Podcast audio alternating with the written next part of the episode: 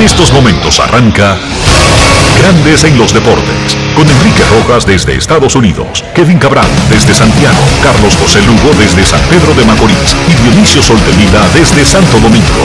Grandes en los Deportes, por escándalo 102.5 FM como emisora matriz.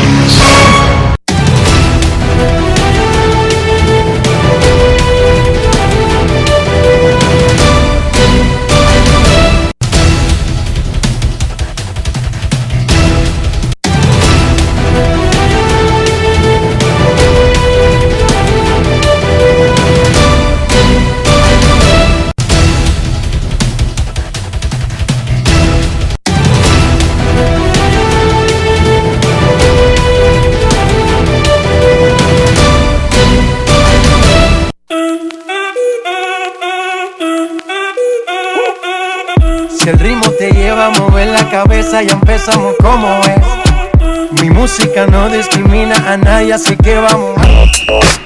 Dionisio Sol de Vila, desde Santo Domingo. Mi música los tiene fuerte bailando y se baila así.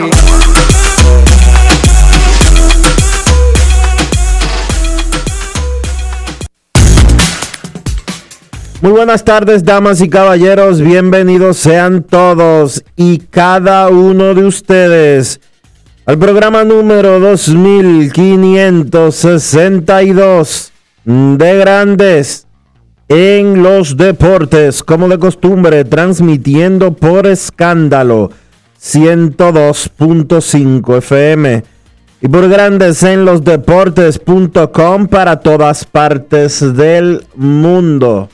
Hoy es martes 27 de julio del año 2021 y es momento de hacer contacto con la ciudad de Orlando, en Florida, donde se encuentra el señor Enrique Rojas. Te invito a conocer a mi país. Yo te invito a conocer a mi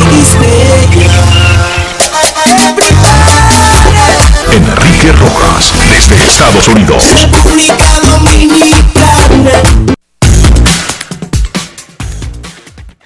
Saludos, Dionisio Soldevila, saludos, República Dominicana. Un saludo cordial a todo el que escucha grandes en los deportes en cualquier parte del mundo en este martes. Uno vive loco, no sabe si es martes en Dominicana o estamos conectados con Japón, donde van como por el viernes de la segunda semana de agosto. No sé, yo vivo perdido. ¿Tú quieres que te confiese algo? Con este ritmo de horario, de estar pendiente a los Juegos de Tokio y que no sé cuánto, los Juegos empezaron el viernes, pero para mí comenzaron hace como un mes. En mi cabeza, o sea, el ritmo que yo llevo es como que estos Juegos tienen un mes que empezaron. Y tú eres editor deportivo, o sea, tú tienes que estar ojo avisor con todo eso porque tienes que decidir las prioridades, eh, las novedades, cuáles son las noticias reales para tus lectores. Pero dime tú, yo me dedico al béisbol en ESPN, yo hago este programa y hablo de todo, pero después yo no tengo ninguna otra responsabilidad. ¿Quieres que te confiese algo? Confiésame. Acaba mi juego, yo apago la luz y me acuesto.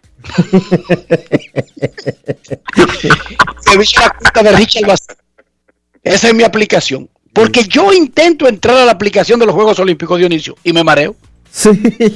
Nada más buscando de que a qué hora, de que, que el menos 13, pero que si es la noche de allá, eso es la mañana de aquí, pero que si es la mañana de allá, ¿a qué hora es que lo voy a ver? Yo llamé a José Gómez y le dice, mira, yo sé que es de noche. Y me dice, no, es de mañana. Y yo, ah, está bien, disculpa.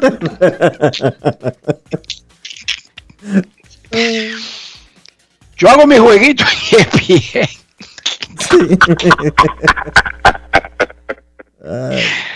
me cepillo y me acuesto. Te lo confieso. No es fácil. No, no, yo no, no, no tengo. no. Y me levanto por la mañana y Ian se va para la escuela a las 8 y prendo la televisión y busco ahí. Entonces a los americanos le importa que estén jugando la Reina del Caribe y NBC está encendida poniendo un juego de polo acuático. Cambio a, la, a, a las- a los canales que está usa- usando NBC para transmitir al mismo tiempo y están con rugby. Estados Unidos contra Sudáfrica. y yo quiero cambiar el canal y un tipo le da un estrellón al otro y, me po- y de repente tengo yo 10 minutos viendo un juego de rugby, Dionisio. No y yo fácil. mismo me digo, pero en serio, Enrique, tú no estabas buscando un juego de voleibol de las reinas del Caribe. Sí, Entonces pongo a Telemundo, que es el brazo en español de, de NBC, y están encendidos. ¿Con qué era que estaban encendidos esta mañana? De verdad, para no mentirte. Ah, un juego de fútbol femenino de Brasil contra... Era un país africano. Eh, te mentiría cuál era el país africano, pero era un país africano. Brasil que... Y digo, bien. Busco la cuenta de Brasil.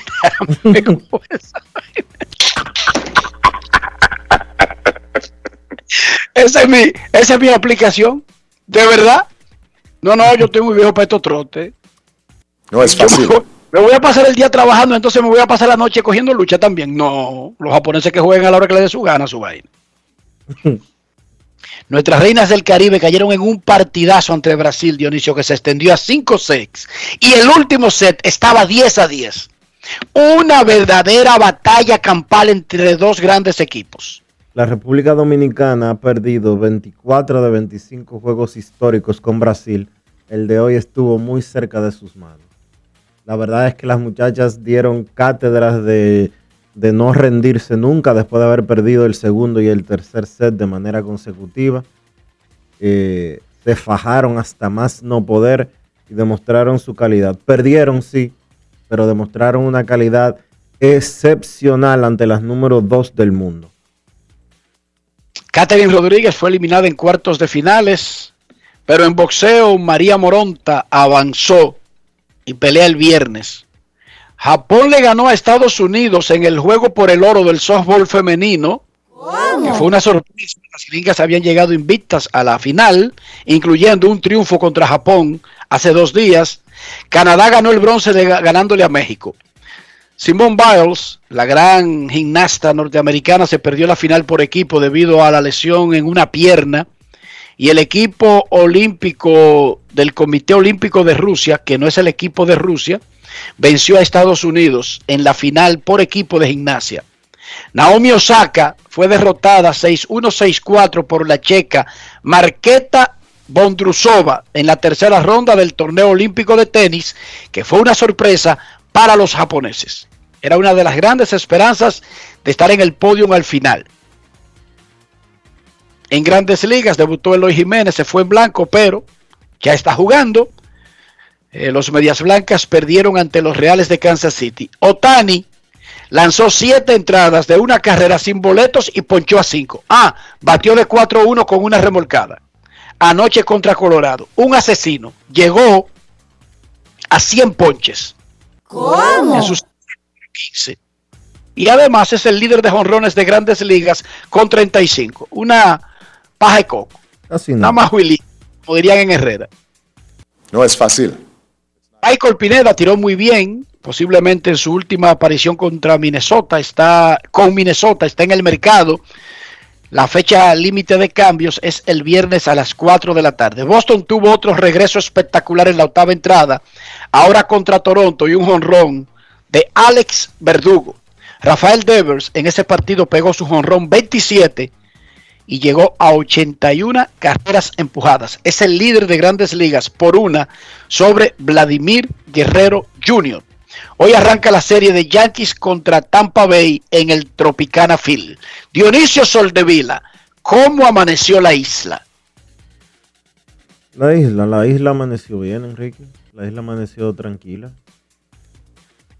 La gente pendiente de lo que está pasando con los atletas dominicanos en los Juegos Olímpicos y en sentido general, pues chilling. Ya está llegando al final el caso de Brecht.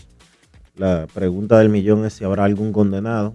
Parece que no, por la forma en que se ha movido ese juicio. Pero hay que darle tiempo al tiempo y que los jueces decidan al final. ¿Ya fueron las exposiciones finales? Eh, están en eso. Esta semana deben determinar las exposiciones ya para concluir y dejar el caso en manos de los jueces para que ellos entonces emitan un dictamen. De eso se trata, ese es el, el proceso de la ley, el debido proceso. Así es que funciona. Pero nada, vamos a hablar de deportes. En grandes en los deportes. Grandes en los deportes. En los deportes. En los deportes.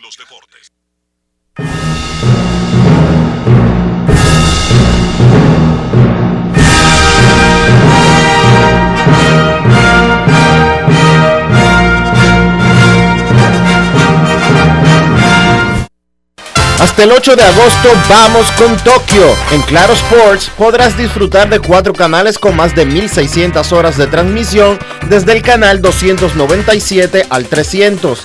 Además de 20 señales de marcaclaro.com con contenido en vivo y a demanda. Vamos con toda la cobertura, con todos los deportes, a toda hora, en vivo y a demanda. Vamos con Tokio. En grandes en los deportes. Fuera del diamante. Fuera del diamante. Con las noticias. Fuera del béisbol. Fuera del béisbol. Las Reinas del Caribe cayeron en un gran partido ante su homóloga de Brasil, tres sets por dos, en el segundo enfrentamiento de las caribeñas en la ronda preliminar de voleibol femenino de los Juegos Olímpicos de Tokio. Los parciales resultaron 25-22, 17-25, 13-25, 25-23 y 12-15. Las dominicanas se adueñaron del primer y cuarto set. Las más destacadas por las reinas fueron las hermanas Martínez. Brayelin se acreditó 24 puntos, seguida de Gineiri con 15. El próximo compromiso de Dominicana será mañana miércoles a las 10 de la noche. La taekwondista dominicana Katherine Rodríguez cayó hoy en cuartos de final de los Juegos Olímpicos de Tokio en la categoría de más de 67 kilos contra la número 5 del mundo, la surcoreana Lee Davin por 14-23. Ambas luchadoras pelearon sus puntos y llegaron al segundo asalto con el marcador en 10-15 a favor de Lee. El combate se decidió en el tercer y último asalto, en el que la surcoreana asestó un golpe y un puñetazo, mientras que la dominicana solo anotó puntos menos de penalizaciones a su rival. Rodríguez, de 29 años, había llegado a cuartos de final tras vencer a la dos veces subcampeona mundial turca Nafia Kuz en la ronda de oro, la del desempate, tras un ajustado combate que terminó en 5-5 en el tercer asalto. La dominicana todavía puede optar a la repesca para luchar por uno de los dos bronces que se reparten en ese deporte si Lee logra colarse en la final. En una controversial decisión dividida, el boxeador dominicano Rohan Polanco cayó derrotado ante el peleador de Uzbekistán, Bob Usman Baturov, en la división de los 63-69 kilos en los Juegos Olímpicos de Tokio ayer. Luego de caer debajo en el primer asalto, Rohan mostró su superioridad en el segundo round, llevando la pelea empatada a los últimos del enfrentamiento, donde claramente sus golpes fueron más contundentes y con más claridad, pero tras una penalización del referee que le quitó un punto al dominicano, los jueces vieron ganador al uzbeco. Hasta el momento la República Dominicana no ha sido favorecida en ninguno de los combates que se han definido de manera cerrada y consiguiendo sus únicas victorias de manera contundente y sin dejar ninguna duda ante los jueces. Para Grandes en los Deportes, Chantal Disla, fuera del diamante. Hasta el 8 de agosto vamos con Tokio. En Claro Sports podrás disfrutar de cuatro canales con más de 1600 horas de transmisión desde el canal 297 al 300. Además de 20 señales en marcaclaro.com con contenido en vivo y a demanda. Vamos con toda la cobertura, con todos los deportes, a toda hora, en vivo y a demanda. Vamos con Tokio. Grandes en los deportes. Y esta noche debutará el béisbol de República Dominicana en los Juegos Olímpicos, una espera que se alarga a 1992, que fue precisamente el primer evento olímpico que repartió medalla en béisbol en la historia de los Juegos. El manager dominicano Héctor Bor seleccionó al zurdo Christopher Mercedes Crisóstomo, quien lanza en Japón mientras que el equipo local usará el derecho Yoshinobu Yamamoto. Ambos son lanzadores regulares de la Nippon Baseball League. En el caso de Yamamoto, él lanza con el Chivalote, mientras que Christopher es del Yomiuri Giants. Este año El dominicano tiene marca de 5 y 1 y efectividad de 2.31 en 6 salidas. La hora del partido es 11 de la noche. Olvídense qué día sea en Japón. 11 de la noche de República Dominicana debuta nuestra selección de béisbol contra Japón. Héctor Bohr habló de por qué seleccionó a Christopher Mercedes Crisóstomos para abrir el primer juego, entre otras cosas, del equipo dominicano que tiene una semana instalado en la capital japonesa. Grandes en los deportes. Sí, tenemos a Christopher Crisóstomo para el Open Day. Estamos confiados en que él puede hacer un buen papel, totalmente 100% de acuerdo de que él pueda hacer ese rol. Y también un plus que tenemos es que cada uno de esos jugadores del roster de, de Japón, él lo ha enfrentado ya en el pasado, ya que como ustedes saben, él está jugando aquí en la Liga de Japón, él pertenece a los gigantes y él tiene un buen uh, scout report de cada uno de esos jugadores y estamos confiados de que va a ser un buen papel. Ante la salida de Goris, ¿cómo queda el escenario para la tercera base que tienes planificado para sustituirlo? Eh, sí, tenemos eh, a Eric Mejía como la opción número uno para jugar en tercera base. Eh, Eric sabemos que es jugador de nivel que puede jugar diferentes posiciones y por supuesto su habilidad de batear ambas manos de verdad es especial y nada, confiamos con él y de verdad estamos contentos de poder, poder tenerlo aquí.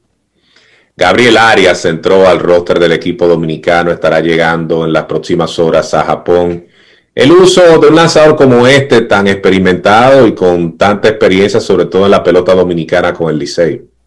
Sí, de verdad contento, de, le doy crédito a Gómez y a Operaciones de que pudo hacer lo imposible para poder eh, eh, obtener eh, la disposición de, Arias. Estamos muy contentos y su rol, estamos pensando de que sea un rol en el medio 4, 5, 6, eh, dependiendo de cómo lo necesitemos. Y nada, de verdad súper contento de que pudimos cubrir ese espacio eh, en el roster y dice que nos va a ayudar. La salud del equipo, ¿todo va bien? Todo bien, de verdad súper contento. eh, nos hemos estado preparando con una buena armonía, la salud bien y la preparación ha sido buena. Y de verdad que estamos 100% de salud para, para el Open Day. Grandes en los deportes. Gracias a Melvin Bejarán de Pro Béisbol del equipo de comunicaciones de la selección dominicana. Repetimos, 11 de la noche contra Japón. Se abre el telón en Fukushima, en el mismo escenario donde terminó el voleibol, perdón, el softball femenino, ahí mismo. Se le quitarán las marcas y la valla esta interna que tenía el estadio para jugar softball. Entonces se estarán jugando béisbol. El medallero al día de los Juegos Olímpicos tiene a Japón al frente con 10 oro y 18 total. El standing ubica las medallas de oro, no por medallas totales. Estados Unidos, que tiene una menos de oro, pero es líder de totales con 25, va segundo. China tiene 9 oro, 21 totales. El equipo del Comité Olímpico Ruso, 7 de oro y 18 totales. Gran Bretaña, 4 de oro, 13 medallas en total. Corea del Sur, 3 y 10. Y Australia tiene 3 y 9. Brasil y Ecuador son los únicos países latinos que han alcanzado un oro en lo que va de Tokio 2020. Dionisio Soldevila, hoy está de cumpleaños un, un deportista, un gran amigo de Grandes en los Deportes, un empresario. Eduardo Narri cumple hoy 32 años y nosotros queremos felicitarlo. y traiga paz a tu alma. Para mí siempre es lo mismo,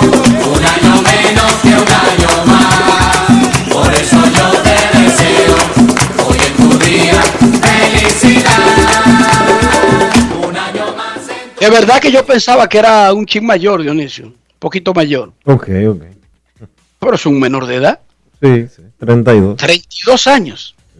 Jovencito. Muchachito. Felicidades a Eduardo Narri. ¿Y cuándo será que comenzará el proyecto ese que tiene El de la, de una academia? la academia Sí, de... una acade- un complejo, una, una, una academia de desarrollo. Hay que preguntarle. Vamos a ver si investigamos eso. Habíamos mencionado, ¿tú sabías, Dionisio, que Licey y Águilas van a jugar partidos de exhibición en Puerto Rico en la pretemporada dominicana? No, no sabía. Hay un empresario, a mí me llamó de ese- te mentiría si no fue desde que se acabó la temporada. Carlito Sánchez, Carlos Sánchez, hermano de Luigi, sí, hermano de Juanchi, hermano de Hochi, Carlito, sí, sí. y me dice, mira, tengo un amigo, que es un empresario, que era muy amigo mío y de, y de, y de, y de Juanchi. Él vive en Puerto Rico y él le ha cogido con hacer series como Interliga, recuperar eso. Eso me lo mencionó hace tres meses. Y digo yo, pero él quería hacerlo como de manera oficial, como en, en calendario. Digo yo, eso es difícil porque mira, con los equipos que eso te puede funcionar, es con Licey y Águilas. Pero incluso eso no te funciona en Dominicana, eso es lo que le funciona a ese señor, es llevar los equipos de aquí para allá. Pero ¿para qué Licey y Águilas van a dejar de jugar un partido de temporada regular, que son de los más esperados por la fanaticada, di que para jugarlo en Puerto Rico? Dile a ese hombre que se enfoque en la pretemporada, que para los dominicanos que viven en Puerto Rico, ellos pagan eso, cuando sea que se lo lleven se pusieron a discutir detalles que la Asociación de Peloteros, que la Liga Dominicana, que Licey, que Águila, que cómo lo harían, que Puerto Rico, ya tienen su vaina armada, Dionisio. Eso no lo han anunciado porque algo debe faltar de manera oficial. Pero Licey y Águilas tienen un acuerdo con un empresario que llevaría a los dos equipos a jugar partidos que no afectarían el calendario de la serie regular porque sería dentro de la fase de preparación de la temporada. O sea, en lugar de jugar un partido de exhibición en Boca Chica contra cualquier equipo, contra el Meteoro, contra el Maprica, van y lo juegan a Puerto Rico, se ganan unos dólares, los dos equipos, dan el viaje, le pagan una buena dieta a los peloteros y venden boletas allá en Puerto Rico para eso. ¿Qué te parece? Sí, está interesante. Ojalá lo puedan concretar. Está, eso está casi hecho, Dionisio. En cualquier momento anuncian eso. Licey y Águilas van a jugar partido de exhibición antes de comenzar la temporada dominicana en Puerto Rico. Ojalá y lo puedan concretar y que se dé bien. Habíamos hablado esta semana de Aaron Rodgers, el gran QB, quarterback, mariscal de campo de los Green Bay Packers, que se sentó y dijo que no va a jugar, que él no juega, que él está viendo televisión y que él está disfrutando con, sus amistades y que él no juega. Tiene un contrato vigente, pero él se sentó. Ya ha violado un par de llamadas, una de unos entrenamientos que son voluntarios, pero hay unos campos que se abrieron ya que no son voluntarios. Y Rafael Félix más o menos nos explicó. Sin embargo, el equipo de Green Bay Packers prepara un paquete, oye esto Dionisio, un paquete de concesiones especiales para Aaron Rodgers para que él juegue esta temporada. Abre micrófono Rafael Félix, explícanos cuáles son esas concesiones especiales y ahí mismo te hago la segunda pregunta. Concesiones especiales donde básicamente se estaría un vio- violando un contrato ya pactado. Esto no abriría una caja de Pandora para que en el futuro cualquiera quisiera violar su contrato y esperar que le den cosas que, que no estaban en el mismo. Saludos, Rafael Félix. Saludos, Enrique Roja, como siempre, aquí estoy encantado de estar con ustedes. Destacar que en el caso de Aaron Rodgers, que casualmente la semana pasada hablamos al respecto, este jugador que estaba totalmente negado a incorporarse al equipo de los Green Bay Packers en su último año de contrato, pues el hombre llegó a un acuerdo preliminar. Sucede que, hay, como tú decías, Enrique, hay un acuerdo que se está, está casi ya finaliza- finalizado y es el siguiente. El caso de, acordarse, el equipo va a anular el último año de contrato del próximo año, que era opción del equipo, y va a quedar anulado. No se permitirá a, a Aaron Rodgers ser etiquetado como jugador franquicia. Eso lo voy a explicar un poquito más adelante. También en cuanto al contrato, él se va a ajustar a los términos del equipo para darle una mayor flexibilidad al equipo y así poder conseguir mejores jugadores en la agencia libre y firmar jugadores actuales, como es el caso del ala de receptor abierto del equipo, de Bonte Adams, quien fue el líder del equipo en recepciones con 115, en yardas recorridas con 1.374 y en touchdown con 18. Ahora, con ese acuerdo de Aaron Rodgers y los Green Bay Packers, el equipo podría darle un mayor contrato multianual al jugador que podría, podrían perderlo en la agencia libre. Entonces también la gerencia del equipo los Green Bay y el gerente, el agente de Aaron Rodgers, David Doom, estaban reunidos por semanas y aparentemente ya llegaron a un acuerdo preliminar que el presidente del equipo, Matt Murphy, y el gerente general, Brian Kunatenk, pues se, reunir, se van a reunir con los accionistas para explicarle al respecto lo que han llegado. En, la, en cuanto al jugador etiqueta, etiquetado, hay un problema con eso. Por ejemplo, esta etiqueta, esta opción se creó en el 1993 y tanto el sindicato de jugadores como los fanáticos entienden que es algo abusivo porque es una manera del equipo, del equipo retener a un jugador que ha dado todo por ellos y evitar que sea gente libre. Por ejemplo, el jugador que ha etiquetado con el equipo no podrá ser agente libre. Se le va a notificar esto al menos unas semanas antes de llegar a la agencia libre y estará obligado a firmar un contrato con ese equipo, no con la agencia libre como ya estaba previsto. Entonces, si no quiere firmar el contrato multianual, hay dos opciones. Una de ellas es que se van a sumar los salarios, los, los mejores cinco salarios de la posición del jugador etiquetado y ese promedio él lo va a cobrar, lo va a cobrar por año.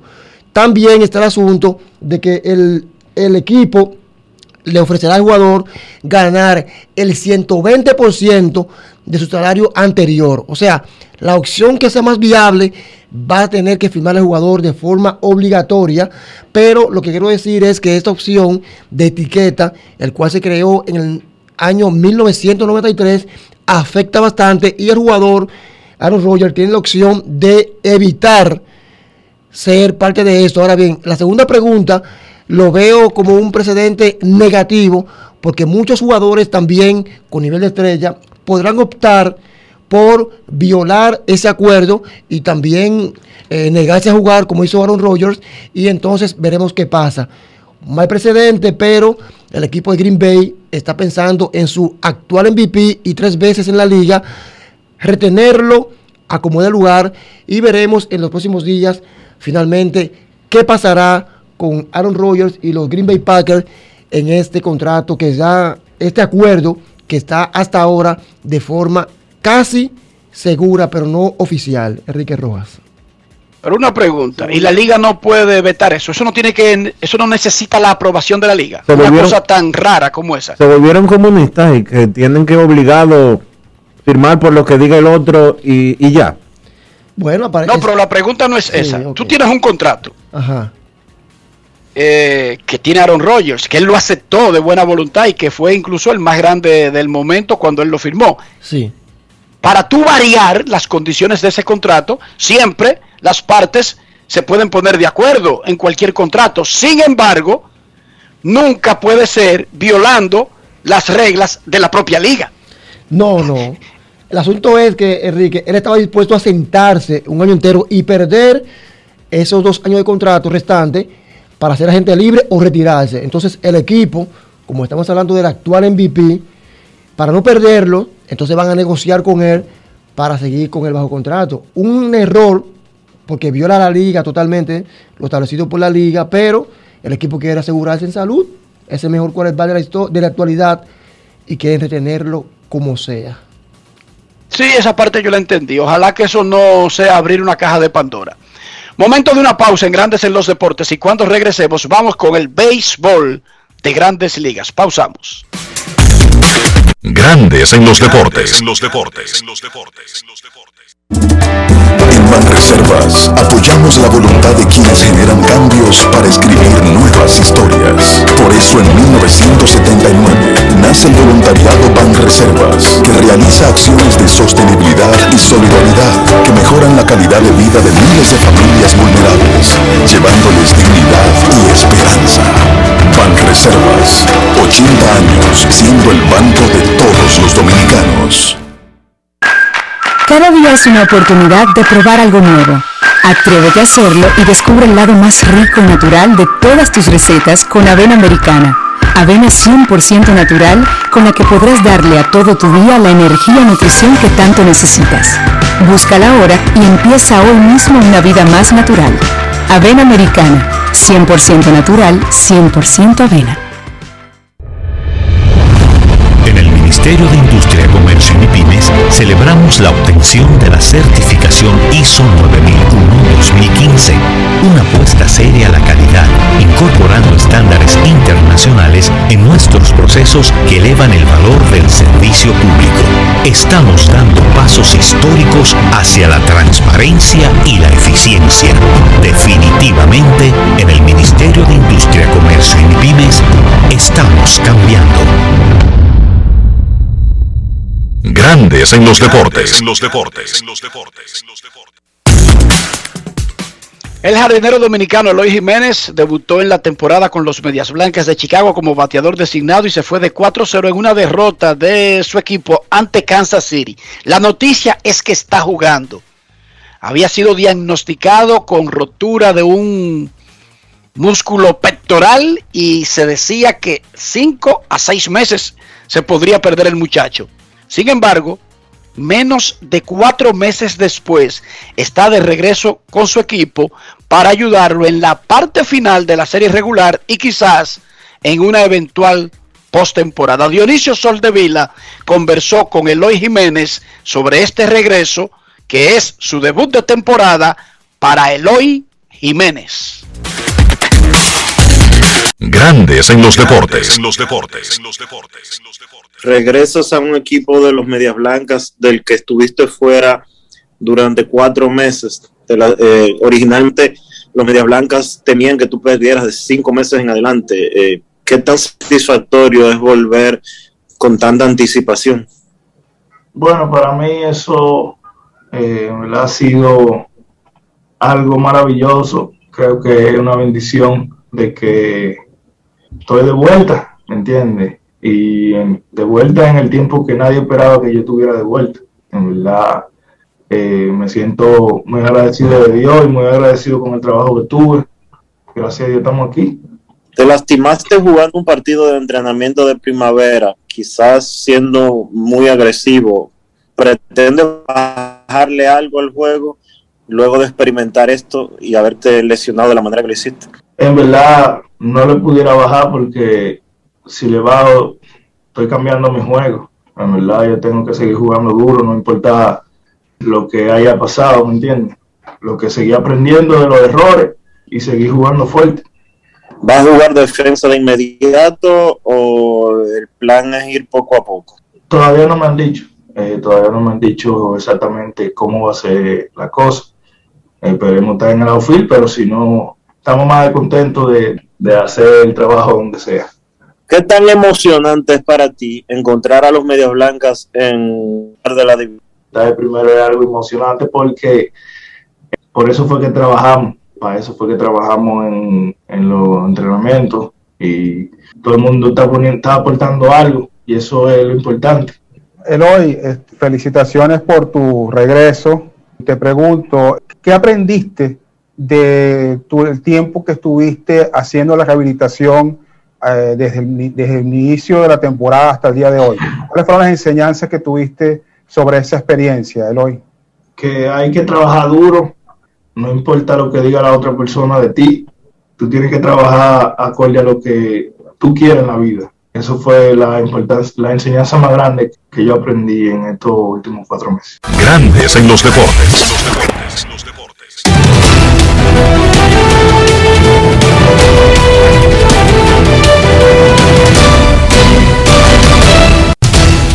Juancito Sport, de una banca para fans, te informa que los nacionales estarán en Filadelfia a las 7 de la noche. Eric Feed contra Matt Moore. Los Marlins en Baltimore. Sandy Alcántara contra Spencer Watkins. Los Cerveceros en Pittsburgh. Brett Anderson contra Tyler Anderson. Los Cardenales en Cleveland. Adam Wainwright contra Cal Quantrill. Los Azulejos en Boston. Robbie Ray contra Garrett Richards. Los Bravos en Nueva York contra los Mets. Charlie Morton frente a Drew Smith. Los Yankees en Tampa. Jordan Montgomery contra Shane McClanahan. Los Rojos en Chicago contra los Cubs a las 8 de la noche. Vladimir Gutiérrez contra Adver Al Solai. Los Diamondbacks en Texas. Taylor Widener contra Dane Dunning. Los Tigres en Minnesota. Tyler Alexander contra Kenta Maeda. Los Medias Blancas en Kansas City. Dylan Cease contra Brad Keller. Los Rockies en Anaheim a las 9 y 38. Austin Gomber contra José Suárez. Los Dodgers en San Francisco a las 9 y 45. Julio Urias contra Logan Webb. Los Atléticos en San Diego a las 10 y 10. James Caprillian contra Chris Paddock. Y los Astros en Seattle. Lance McCullers Jr. contra Chris Flexen.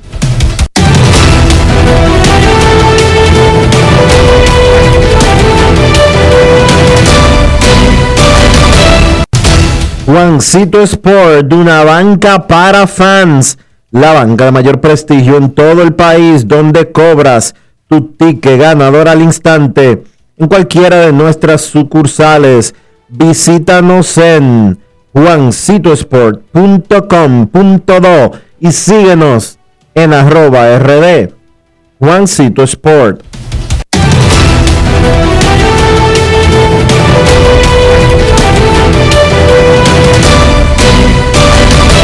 Grandes en los deportes. En los deportes. No quiero llamada depresiva. No quiero llamada depresiva. Está clara. Cero llamada depresiva. No quiero nadie que me sofoque la vida. 809-381-1025, grandes en los deportes por escándalo 102.5 FM. Está reportando Mark Faisan de MLB.com que la gerencia de los Nacionales de Washington está en disposición de cambiar a todo el mundo del roster menos a Juan Soto. Buenas. Por otra parte, informa el gerente general de los Mets de Nueva York que Francisco Lindor podría perderse otras cuatro semanas. Guay. De cuatro a seis semanas a partir de ahora. Los Mets creen que él podría volver a mediados de agosto y que no tenga que agotar todo el tiempo máximo que han establecido los doctores para su recuperación. Él tiene un tirón muscular de segundo grado eh, en un oblicuo. Dice él que es la primera vez que tiene ese tipo de lesiones. Generalmente cuando el tiempo va pasando es que los atletas comienzan a descubrir lesiones nuevas. Eso es así. Este acaba de Eso firmar, es normal. Este acaba de firmar Pero- un contrato de 341 millones para que le empiecen a caer achaques. Guay. Esos son los achaques que un equipo esperaría de la mitad En en adelante. adelante del contrato. Claro, no, No arrancando. no cuando han pasado menos de 120 juegos del primer año. Sí, pero eh, Fernando Tati Jr. hizo una voladora en el swing, en el, en el plato, en la primera semana de su nuevo contrato. Sí, pero recuérdate que ese es un problema congénito y que ya los y los padres sabían de que él sufre de eso desde que era eh, adolescente. Lo que te quiero decir es que cuando él hizo la voladora, ¡fue! y se tiró en el piso, fue todo el mundo que se puso a llorar. Eh, En los entrenamientos, Dionisio, ni siquiera en la temporada regular. Eh, Pero como te dije, no era una lesión nueva. No era un- una situación nunca antes vista en Fernando Tatis Jr. Era una condición de la que se sabe desde que él tiene 13, 14 años. El problema con Lindor es que él acaba de debutar o de estrenar, eh, para ser más específico, acaba de estrenar una lesión que nunca había sufrido. Eso fue lo que él dijo. De su boquita de comer. Matt Scherzer podría ser cambiado en ese paquete que mencionó Dionisio. Pero todos esos atletas, todos esos peloteros que tienen cláusula de no cambio, recuerden que hay que cuadrar con ellos. O sea, además de que su equipo quiera cambiarlo, hay que hablar con ellos y Sí. el agente de Matt Scherzer es Scott Boras, que dijo la semana pasada, un pelotero como Scherzer podría aceptar y quitar su cláusula. Ahora, hay que convencerlo, agregándole años al contrato que se acaba, cambiando algunas condiciones o cosas por el estilo. Pero hay que hablar con ellos. El equipo no tiene la última palabra sobre cambiarlo.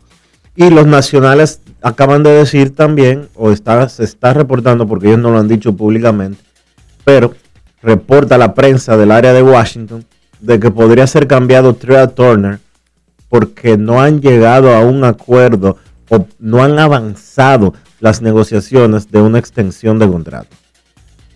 Queremos escucharte en Grandes en los Deportes. Hoy es martes. Buenas tardes. Saludos, buenas. Hola. Muy bien. Enrique Rojas, antes de mi comentario, esto quizás sea irrelevante para ti, pero de verdad quiero felicitarte a ti y al Duque, porque esa combinación que ustedes hacen eh, transmitiendo es muy enriquecedora, le dan un toque eh, de, de humor, inclusive, haciendo el juego más eh, ameno. eh, bueno, así que felicidades para, para ambos, ¿verdad? Hacen bonita combinación. Y con relación. que, tú sabes, Sena, que tengo que practicar la narración de un honrón. Estoy ñameado ahí. Bueno, son parte, pero, pero en sentido general, de verdad, Enrique, que la narración es muy entretenida y, y, y muchos datos interesantes. Bueno, y el Duque, tú sabes, su anécdota y su sapiencia es otro nivel. Mira, quiero decir, Enrique, ustedes hablaron un tema bastante. Eh, eh, eh, me, me, me gustó mucho y tú hablabas sobre, creo que fue un Ernesto, no sé, el tema de las pensiones. Donde tú dirías que si tú te retiras al otro día que te den tu dinero, tú no vas a esperar ni que los 65 ni nada de eso. Y tú hiciste mención sobre, por ejemplo, tu compañero, el Duque, Candy y, y el Rock. Entonces yo te pregunto, ellos eh, tomaron, esperaron, ¿qué han hecho respecto? Y por último, discúlpame, el, ¿cuál, en la historia de los Olímpicos, ¿cuál es eh, la, la medalla, digamos? Ninguna es segura, pero por lo menos que teníamos reales posibilidades, es, es la de la de Félix Sánchez y la del béisbol, ¿dónde te la colocarían en posibilidades reales? Félix Sánchez. Gracias. ¿Cómo Félix Sánchez? Félix Sánchez en el 2004, Dionisio, ha sido el Sí, no, tiro más seguro que hemos tenido nosotros. Ah, bueno, sí, la única vez. Félix Sánchez cuando llegó a Atenas era el rey de esa categoría, de Sí. lo que él hace. La, los, la- los 400 metros con vallas, Dionisio. Era el super mega favorito del mundo. Era campeón mundial y había sido campeón panamericano. Y el béisbol tiene chance, pero no es un tiro seguro. Claro que no. Félix Sánchez llegó a los Juegos Olímpicos del 2004 con 41 victorias en forma consecutiva. Es la única, es, es la única, es, es la única vez que la República Dominicana ha tenido eh, una medalla, bueno, de, Un favorito. bueno, Dilo no, así, Dionisio. no, Dilo, realmente un favorito. Gabriel Mercedes. Gabriel Mercedes era favorito en el 2008. Pero, ¿favorito local o favorito del mundo? Del mundo, Yo te estoy diciendo del mundo, del mundo. de AP, del mundo, de todas las, de todas, Gabriel Mercedes- del que sea que analizara. Gabriel, Mer- Gabriel Mercedes. Gabriel Mercedes tenía una de las tres medallas garantizadas. Sí. Ah, o sea, yo estoy diciendo que Félix era el favorito al oro de su, de su, de su especialidad. Al primer lugar. Creo que es la única vez, Dionisio, en la historia. Sí, eso sí, eso es cierto. Ser favorito a ganar oro, la- el único atleta que la República Dominicana ha tenido en unos Juegos Olímpicos con esa condición se llama Félix Sánchez en el 2004. Así es, porque ni siquiera el mismo Félix Sánchez posteriormente era favorito, Dionisio. No, en el 2002, en el 2008 él estaba lejos de ser ni siquiera opción de medalla, porque la realidad es esa. Él estaba lesionado eh, meses, dos meses antes de los Juegos Olímpicos, estaba lesionado, estaba atravesando situaciones personales difíciles. De hecho, su abuela falleció en medio de los Juegos Olímpicos y él eh, pensó no correr la última la carrera porque fue una sola que corrió.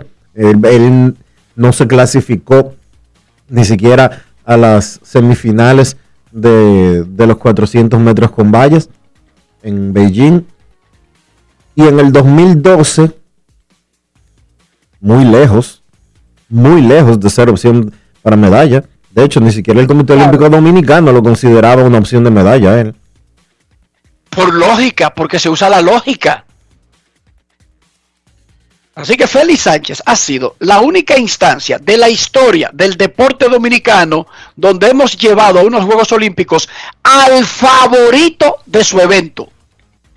El béisbol tiene chance, pero no es el favorito del evento. El favorito es Japón. De hecho. Y el segundo favorito de los Juegos Olímpicos es Corea del Sur. No, yo, te- yo me voy más lejos. De acuerdo a las proyecciones de las agencias internacionales, República Dominicana está para terminar quinto en el torneo De de, seis béisbol. equipos. En el torneo de béisbol. Nosotros sí creemos que tiene un chance de meterse en el podio, pero no es de los favoritos. Queremos escucharte en Grandes en los Deportes. Él preguntó bueno. Y sobre la pensión, Sena, eh, lo que decíamos de la pensión es que en un sistema que te paga el máximo de la pensión cuando tú la tomas a la edad que dice la ley, que son 65 años, pero que te da la opción de tomarla desde los 45, yo decía que yo le recomendaba a todo el mundo que la tomara desde el tiempo más bajo posible para que dure más tiempo en el tiempo cobrando su pensión. Porque si usted la toma a los 65, incluso si le paga 15 trillones de euros, ¿cuánto tiempo en su vida durará de los 65 en adelante cobrando esa pensión? Siendo lógicos y sinceros, Dionisio. Si es dominicano, la edad promedio del dominicano es de 72 años. Entonces, si usted la puede coger a los 45, Aspiración. Cójala una de aspiración 45. De 10 años, Dios- digo de 7 años. sí. Entonces, ¿cuál es mi recomendación? Aunque sabemos que será menos dinero, comience a cobrar eso desde la primera edad permitida. Para aunque sea menos dinero, tenga más tiempo en el tiempo cobrando su pensión. Obvio. Esa es mi recomendación. Claro que sí. Y si te dicen, ¿qué tú prefieres? 5 mil dólares mensuales a los 45 o un millón de dólares mensuales a los 70. Dionisio, adelante. No los 5 mil. Claro, tú vas a durar más años cobrando los 5 mil. No, y además, quién sabe si yo voy a llegar a los 70. Pero que viste que yo te mencioné que tú vas a cobrar tanto a los 70. ¿Quién sabe si yo voy a llegar a los 70 con el ritmo de vida que uno lleva? No es fácil. Claro. Si llega a los 70, ¿cuántas, ¿cuántos cheques cobrará? Queremos escucharte en Grandes en los Deportes. Ya te dije, la edad promedio en República Dominicana es 72 años. 72. Buenas tardes. Sí, bueno, Enriquito. Señor. Eh, yo una pregunta. Un ascenso, le hice una maldad a alguien del liceo o algo. Porque ese muchacho tiene mucho potencial y como que no le dan el rol que él merece. Bueno, no sé. a veces hay otro que coincide contigo. No exactamente que el equipo no, no, te, no te valora bien, pero tienen otra opción en ese momento para la posición que tú juegas. A veces es un asunto de timing. Pero yo no creo que ningún pelotero dominicano sea subvalorado por sus equipos. Los equipos están claros en quién es quién. En el béisbol. A veces que un pelotero no juega. Imagínense ustedes. Se, se ponen en disputas salariales equipos y jugadores. A veces la organización le pide algo a un pelotero, como que no juegue. A veces la organización quiere que juegue obligado. A veces el pelotero quiere cambiar de posición, pero eso no le conviene al equipo local, que tiene una mejor opción, que ya sabe jugar en la posición que él prefiere aprender. Hay muchos factores que influyen para que un pelotero que se supone que debe jugar en la Liga Dominicana no juegue. Queremos escucharte. Buenas tardes. Y eso no solamente con Licey, con Escogido, con Estrellas, con Toros, con Gigantes, con Sombreritos de Baní, con Caimanes del Sur, con los Delfines de Puerto Plata. Buenas tardes. Hola, buenas, 809-381-1025, grandes en los deportes, por escándalo. Aló, buenas. Saludos. Saludos. Señores, el departamento de averiguaciones de ustedes está lento últimamente. Yo quisiera escuchar algún chisme del Lidón, de Águila, de Licey, de Estrella, de alguien. No sale ningún chisme nuevo. Y otra cosa, una sugerencia. oye bien, oye, pero déjame aclararte algo. El departamento de averiguaciones no inventa. Si no está ocurriendo nada, no se inventa uno dizque para tener uno. ¿Tú entiendes el punto? Sí, pero que tienen que, que, que meterse en, en, en, en- en la, ofi- la oficina y decir, mira, en la oficina de las estrellas el baño está sucio, algo que, que, que no escuche. Eh, otra cosa, Enrique, una Sí, sugerencia, una sugerencia, Enrique. Eh, para los horrones te sugiero que diga, sí, sí, sí, sí, sí, díganle que sí esa pelota. Eso no es copiando. Muy original. Oye, muy, original, Dionisio.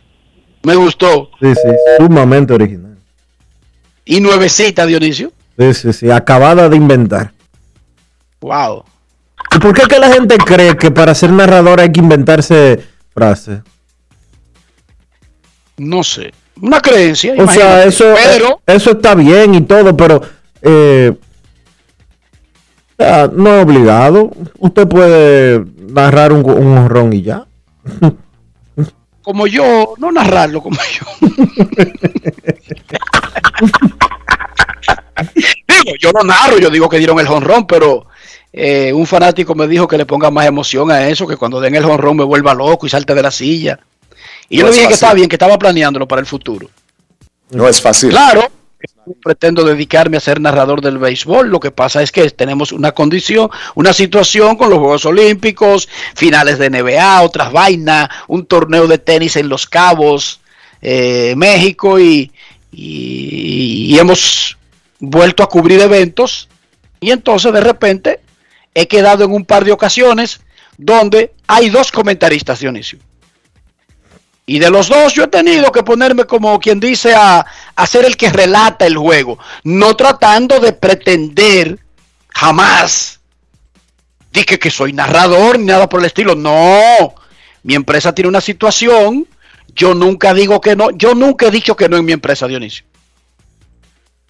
No se puede. un torneo que se llama Copa Florida, que se juega en Florida invitacional con varios equipos de mundiales de fútbol. Te traen al Real Madrid contra uno brasileño, contra uno local. Y a mí hace tres o cuatro años venía disque eh, un equipo que jugaba el Chicharito en Alemania. Ajá. El, el Chicharito jugaba con un equipo en Alemania que ahora no recuerdo cómo era que se llamaba. Eh, bueno, y venía el Chicharito. Enrique, te necesitamos porque vamos a tener un reportero de televisión, pero no tenemos a nadie quien escriba. Más o menos, si el Chicharito dice algo, pasa algo durante... Y yo fui, y yo digo, sí, y voy y cubro mi torneo tres días de fútbol y me la paso palomeando, hablando con los periodistas de fútbol ahí tres días, Dionisio. En otra ocasión, eh, mira, va a pelear el Coto en Orlando. Eh, tenemos una reportera, Claudia, va a reportar de televisión, pero necesitamos una nota. Es el sábado tal. Y entrena y él va a hacer una rueda de prensa el jueves. Eh, Tú podrías ir. Oye, bien, como que me hablo. Claro que sí, yo siempre estoy disponible. Yo nunca digo que no, Dionisio. ¿Cómo? Así de sencillo. Yo nunca digo que no. A mí me pagan en ESPN para decirme lo que tengo que hacer y yo lo hago punto y bolita. Sí, señorita. Yo sí. Yo amarro el burro donde diga el amo. Yo sí. Mira, solamente tenemos dos comentaristas. Eh, pero de los dos, nosotros quisiéramos que fuera tú el que relatara. ¿Te sientes cómodo con eso? Eh, no me siento cómodo, pero yo lo hago. ¿Oíste, Dionisio? Sí. No me siento cómodo, pero yo lo hago. Enrique, mira, el Eh, equipo es el Bayer Leverkusen. Con el Bayer Leverkusen el vino. Gracias a Francisco La No, pero ¿tú sabes por qué? Porque como hay dos Bayer y yo estaba confundido con cuál de los dos fue, y me tiré mi entrenamiento con el Bayer Leverkusen, Dionisio, Y y el jueguito, y ya hice la notica, y ya. ¿Algún problema con eso? Fulanito anotó dos goles y fulano le cajonó 4 a 1 en la gran final de la Copa Florida que se celebró en los terrenos de, de- de Disney en Orlando.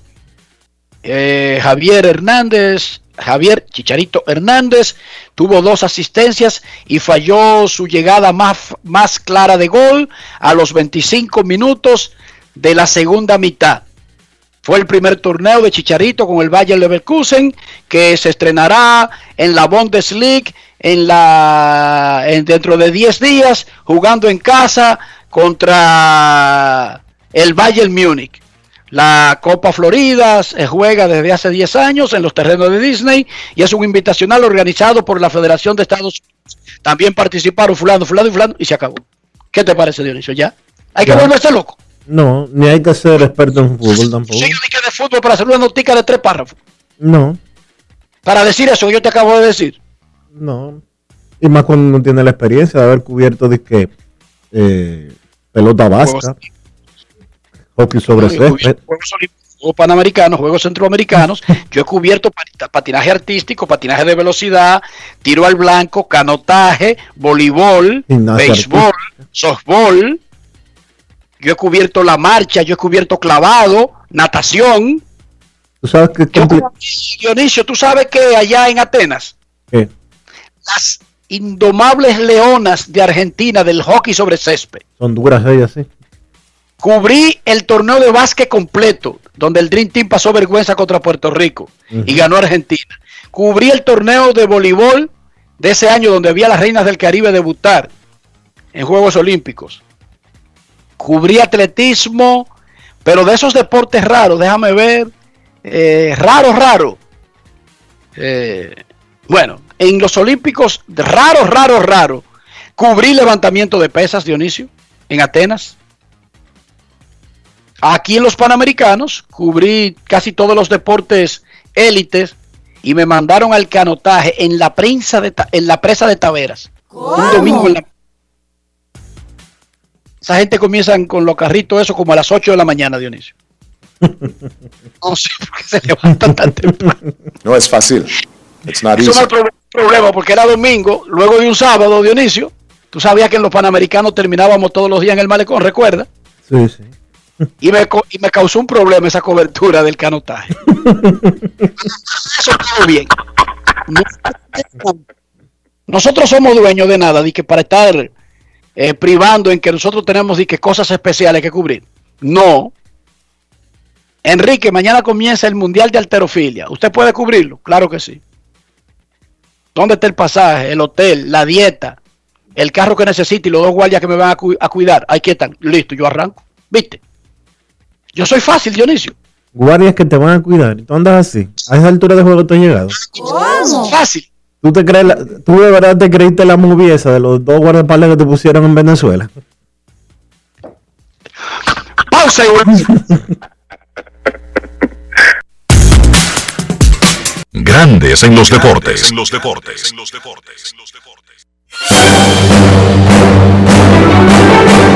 Y ahora, un boletín de la gran cadena RCC Media.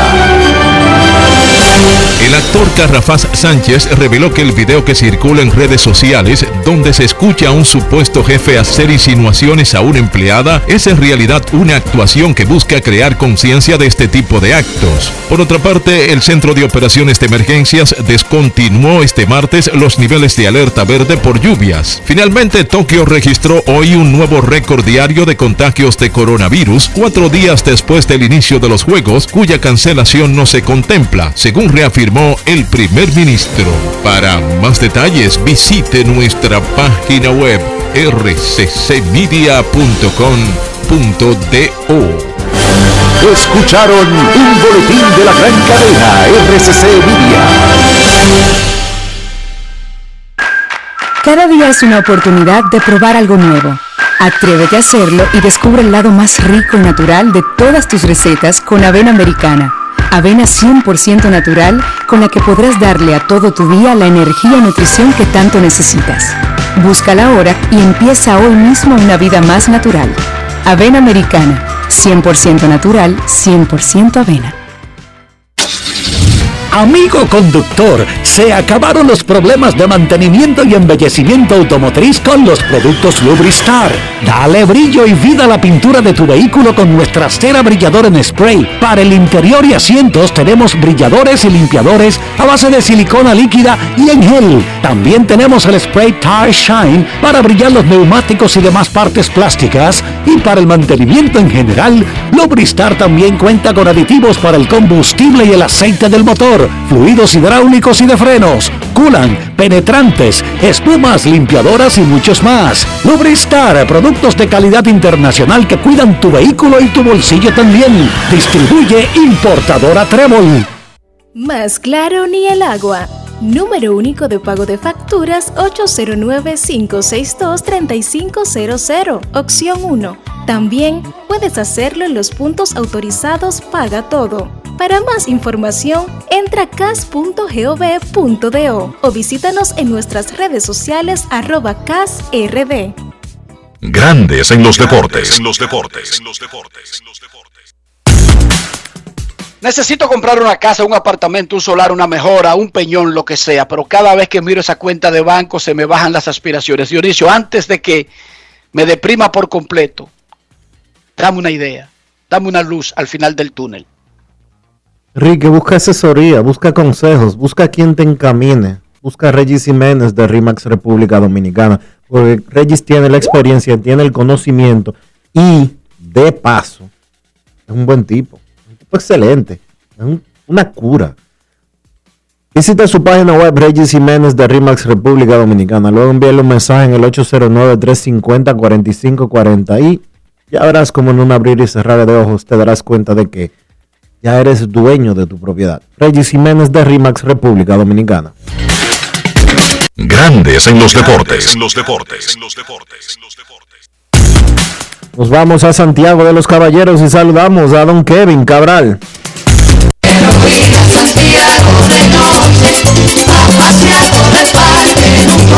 Kevin Cabral, desde Santiago.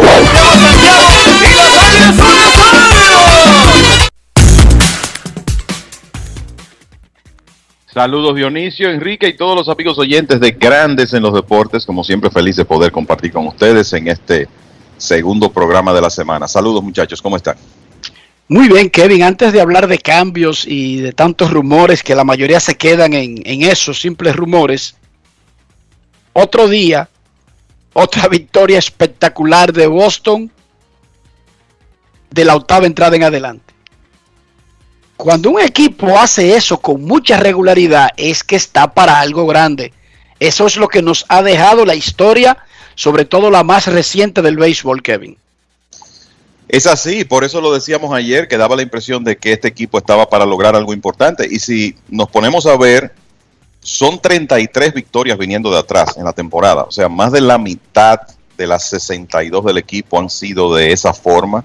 Algunas de ellas, como la de anoche, más espectaculares que otras. Y bueno, ayer estuvieron debajo en el score la mayor parte del, del partido, hasta que un swing de Alex Verdugo cambió las cosas a la altura del octavo episodio. Y el, una gran diferencia con este equipo de Boston de el 2021 comparado básicamente al año ante- anterior está en el picheo y en la actuación de ese bullpen.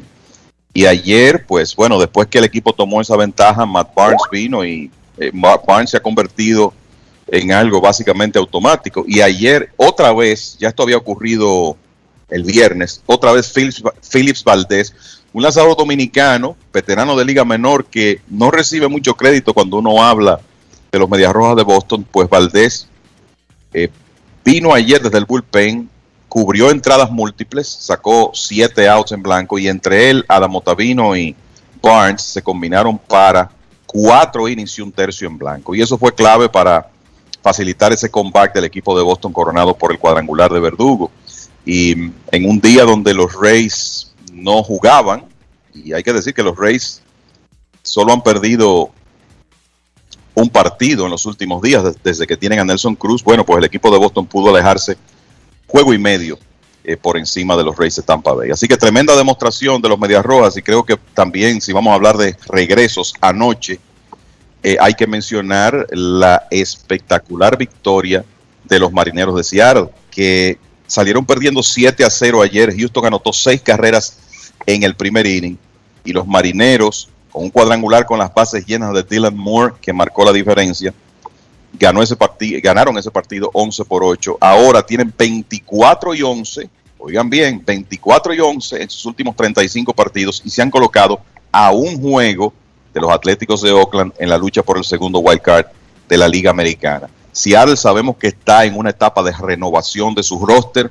Ellos están apuntando al día que puedan tener a Jared Kelnick, Kyle Lewis y Julio Rodríguez juntos en ese outfield y ese será el núcleo ofensivo también, el núcleo principal de los marineros, pero ellos se están adelantando un poco a, a ese momento y con el personal que tienen, que no es el ideal todavía, de nuevo, en medio de una renova- renovación, tienen una buena oportunidad de estar en los playoffs por primera vez en alrededor de 20 años. Y por eso es que se está hablando de que ellos ahora entran al escenario como compradores. Eh, ciertamente hay jugadores jóvenes ahí que van a ser intocables, Rodríguez a la cabeza de la lista, pero el- los marineros no van a la postemporada desde, desde 2001. Y si la oportunidad está planteada ahora, aunque en el papel ellos sean inferiores a los equipos contra los cuales están compitiendo, yo creo que no debe sorprender si hacen uno que otro movimiento. Ya inclusive se ha mencionado que podrían estar interesados en el infielder de los Reales de Kansas City, Whit Merrifield. Así que ojo con, con ese equipo de los marineros que ha estado jugando muy buen béisbol. Te actualizo la actuación de Félix Valdés desde el viernes. Le tiró tres innings, relevando a Eduardo Rodríguez en el segundo inning y le ponchó siete a los Yankees. Ahora tiene cuatro entradas y un tercio, nueve ponches, un hit permitido en sus últimas dos apariciones contra Yankees y Toronto, dos rivales directos de la división de los Medias Rojas de Boston. Los Mets Así han- es, y, y- y- y la, y la verdad que de nuevo Calladito Valdés ha sido clave en varias victorias de los Medias Rojas en esta temporada con esa habilidad para venir, de- venir desde el bullpen y poder cubrir unas un par de entradas por lo menos a veces más como ocurrió en el fin de semana. Kevin, los Mets anunciaron que Francisco Lindor se perdería de 4 a 6 semanas más. Los Mets siguen en la primera posición de la división este de la Liga Nacional con una ventaja de tres juegos y medio sobre los Phillies de Filadelfia. Pero ¿qué significa esto?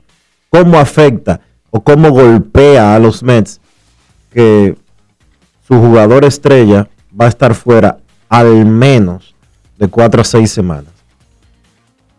Sí, bueno, lo, primero es que eh, con el historial de ese tipo de lesiones en el costado y viendo la desesperanza del propio Lindor cuando se lastimó diciendo, señores, esto no es un asunto de días, esto es un asunto de semanas. Yo creo que uno tenía una idea más o menos acabada de que eh, es probable que no veamos a Lindor hasta septiembre, ¿verdad? Y parece que eso es lo que va a ocurrir. Yo, eh, desde el punto de vista de los Mets, yo creo que el impacto es grande porque sabemos que Lindor tuvo un lento comienzo de temporada, eh, pero la realidad es que si tú revisas los números, él había progresado cada mes, o sea, había mejorado cada mes. Estuvo mejor en mayo que en abril, mejor en junio que en mayo y así sucesivamente. Y estaba teniendo un muy buen mes de julio hasta que se lastimó. O sea que esto eh, tiene impacto, además de que estamos hablando de un jugador que es el ancla defensiva de ese cuadro interior de los Mets. Afortunadamente, algo que hizo la gerencia de este equipo, ya lo hemos comentado en otras ocasiones, y eso es- eh, ha sido muy importante para ellos mantenerse en primer lugar, es que es un roster con profundidad, con opciones, con jugadores multiposicionales que ya han resuelto problemas de otras lesiones, el caso por ejemplo de Jonathan Villar cuando salió JD Davis. Y aunque sabemos que ningún jugador va a ser capaz de jugar la defensa del Lindor, por lo menos los Mets tienen esas opciones de Villar, de Luis Guillorme, eh, incluso José Peraza, que ahora está en lista de lesionados también, pero que puede que regrese antes. Y me parece que en el aspecto ofensivo podríamos ver algún tipo de movimiento de los Mets en estos próximos días para fortalecer el ataque del conjunto. O sea que por lo menos eh, tú nunca puedes compensar completamente la ausencia de una superestrella, pero yo creo que los Mets están equipados para eh, cubrir su ausencia y tratar de mantenerse en esa primera posición, donde obviamente, como está la situación ahora con los Phillies a tres juegos y medio del primer lugar y Atlanta a cinco, va a ser clave cómo los Mets jueguen el resto del camino contra sus rivales divisionales para poder pensar en ganar la división. Una lucha que no está terminada y que va a en realidad obligar a que ellos mantengan el mismo ritmo de juego y a que mejoren un poco, diría yo, su desempeño contra los equipos de la división. En este momento tienen récord de 20 victorias y 19 derrotas contra los equipos del este.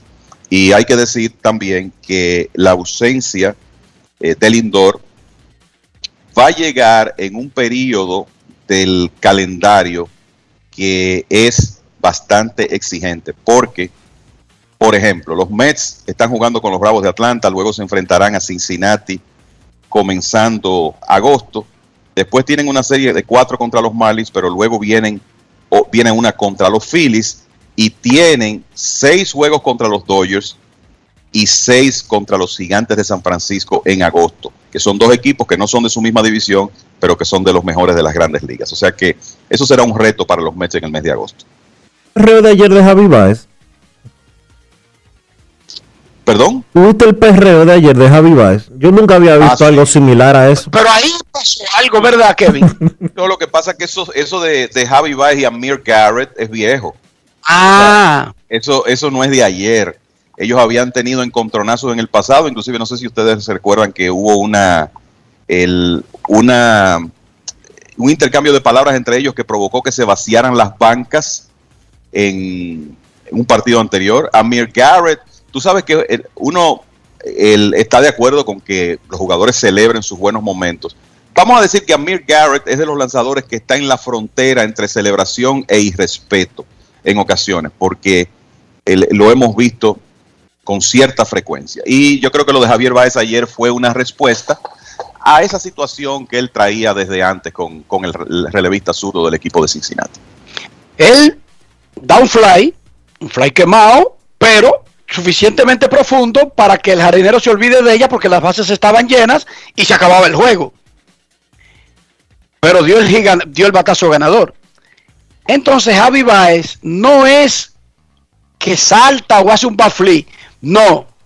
Comienza a hacer como remo y canotaje con el bate. Fue lo que yo entendí. ¿Sí o no? Con el bate muchísimas muecas para el pitcher y muchísimas señas y no camina para primera base. Básicamente un compañero tuvo que empujarlo y duró como 20 segundos para poder llegar a la primera base. ¿Cómo? Yo esa parte no la había visto, Kevin. Eh, No, no, eso, eso de ayer fue sin precedentes. El, mira, hace dos años, poco más de dos años, en mayo de 2019, se dio el primer episodio entre estos dos. Y también hubo algo este año, eh, comenzando la temporada, donde Baez eh, salió del dogout y a pelear con Amir Garrett por una celebración que Ba- Baez consideró excesiva después de un ponche de Garrett Anthony Rizzo. O sea que esto no es nuevo. Por eso esa reacción de, de Javi Baez. Y vamos a decir que en el caso de ayer, Garrett, que ha demostrado anteriormente que no baraja pleitos, lo tomó tranquilo, ¿verdad? Porque las cosas no pasaron de ahí. Pero eso es viejo. Esa es la verdad. y sobre el mercado de cambios, ¿qué elemento agregan los nacionales ya con la certidumbre de que sí, están abiertos a cambiar a estrellas que lo permitan en el caso de aquellos que tienen cláusula de no cambio como Matt Scherzer, que además tiene un dinero diferido que complica el asunto y que es como medio raro el asunto porque el resto del dinero de este año está diferido ya, ni siquiera hay que pagarle este año a Scherzer. Pero eso complica un poquito más el asunto y que su agente dijo, Scott Boras, bueno, para que cambien a Scherzer hay que hablar con él y ofrecerle algo para ver por qué él debería moverse. Pero también, supuestamente, Tria Turner no aceptó la última oferta que le hizo Washington. Y yo te decía ayer que los equipos han tomado la postura de hacerle una última oferta a esos jugadores que ellos están dudosos de que se quieren quedar con ellos. Y de repente, gente que uno no pensaba podría estar disponible en estos últimos tres días.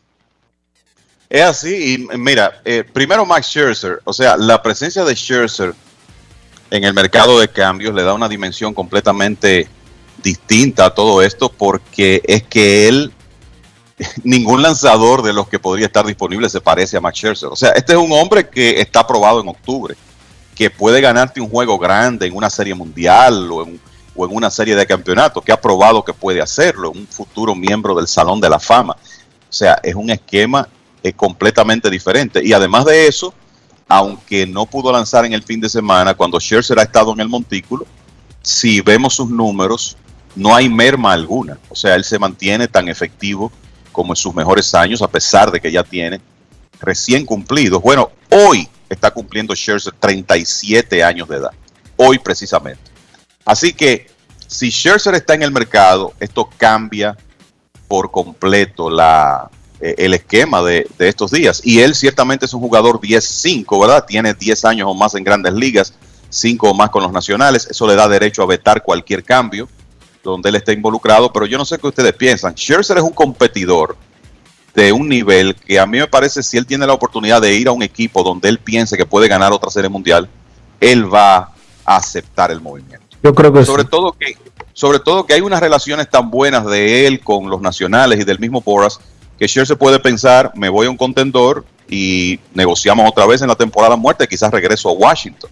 Así que eso es lo que yo en cuanto a Scherzer pienso, que se ha hablado de los Rays de Tampa Bay, yo creo que aquí habrá equipos como, equipo, hay que pensar en equipos con fincas profundas, los Dodgers por ejemplo, eh, que tienen para comenzar esos dos catchers super, super prospectos, eh, Kiber Ruiz y, y, Diego Cartaya, con un buen catcher en grandes ligas como Will Smith. Los nacionales están cortos ahí. Yo creo que los Dodgers podrían tener una oportunidad y creo que deben tener el interés, sobre todo porque lo que uno está vislumbrando es que Trevor Bauer difícilmente regrese este año. Y eso es para mencionar un equipo. Así que va a ser interesante ver lo que ocurre en las próximas horas con Scherzer. En cuanto a Turner, la verdad es que me sorprende que me sorprendió que el gerente Mike Rizzo dijo, bueno, aquí podemos conversar de cualquiera menos de Juan Soto. Yo pensaba que iba a decir, podemos conversar de cualquiera menos de Soto y de Turner, porque esos dos jugadores deben ser figuras centrales de los nacionales en los próximos años. Yo creo que en el caso de Turner esto es solamente para ver lo que hay, lo que podría el equipo conseguir por él, porque eventualmente los nacionales van a tratar de retenerlo. Yo le diría a ustedes, creo que tienen que hacer lo posible por retenerlo, porque Juan Soto es una superestrella, pero usted no puede tener una sola superestrella en un equipo, usted tiene que rodearlo con talento. Y Turner es la otra figura clave de los nacionales. Mira, ayer estaba viendo MLB Network y hablaban de la. De, tiraban un rumor de cambio, estos rumores locos que aparecen a veces, y planteaban la posibilidad de un cambio Byron Buxton por Jason Domínguez, pelo a pelo. Yo no le veo sentido a eso, pero ¿cuál es la opinión de ustedes? Jason Domínguez, ¿por quién? Por, por Byron, Byron Buxton. Buxton. Yo no lo cambio yo sé que Byron Boston tiene todas esas herramientas, pero yo le voy a decir una cosa, Byron Boston ha bateado un mes en su vida en grandes ligas. El problema de Byron Boston es que no logra mantenerse saludable. Exacto. Entonces y, tú, tú, ceder a uno de los principales prospectos del béisbol por un jugador como él, que está cerca de agencia libre, que hay que ya pensar en un contrato multianual, yo no, yo no me embarcaría en ese cambio. Pero que ese señor ha bateado un mes, abril del 2021, en su vida en grandes ligas. Búsquenlo. Y sabemos el conjunto de herramientas. Uno de los que más corre, fildea, tiene poder. Pero él no ha hecho eso de manera consistente en grandes ligas.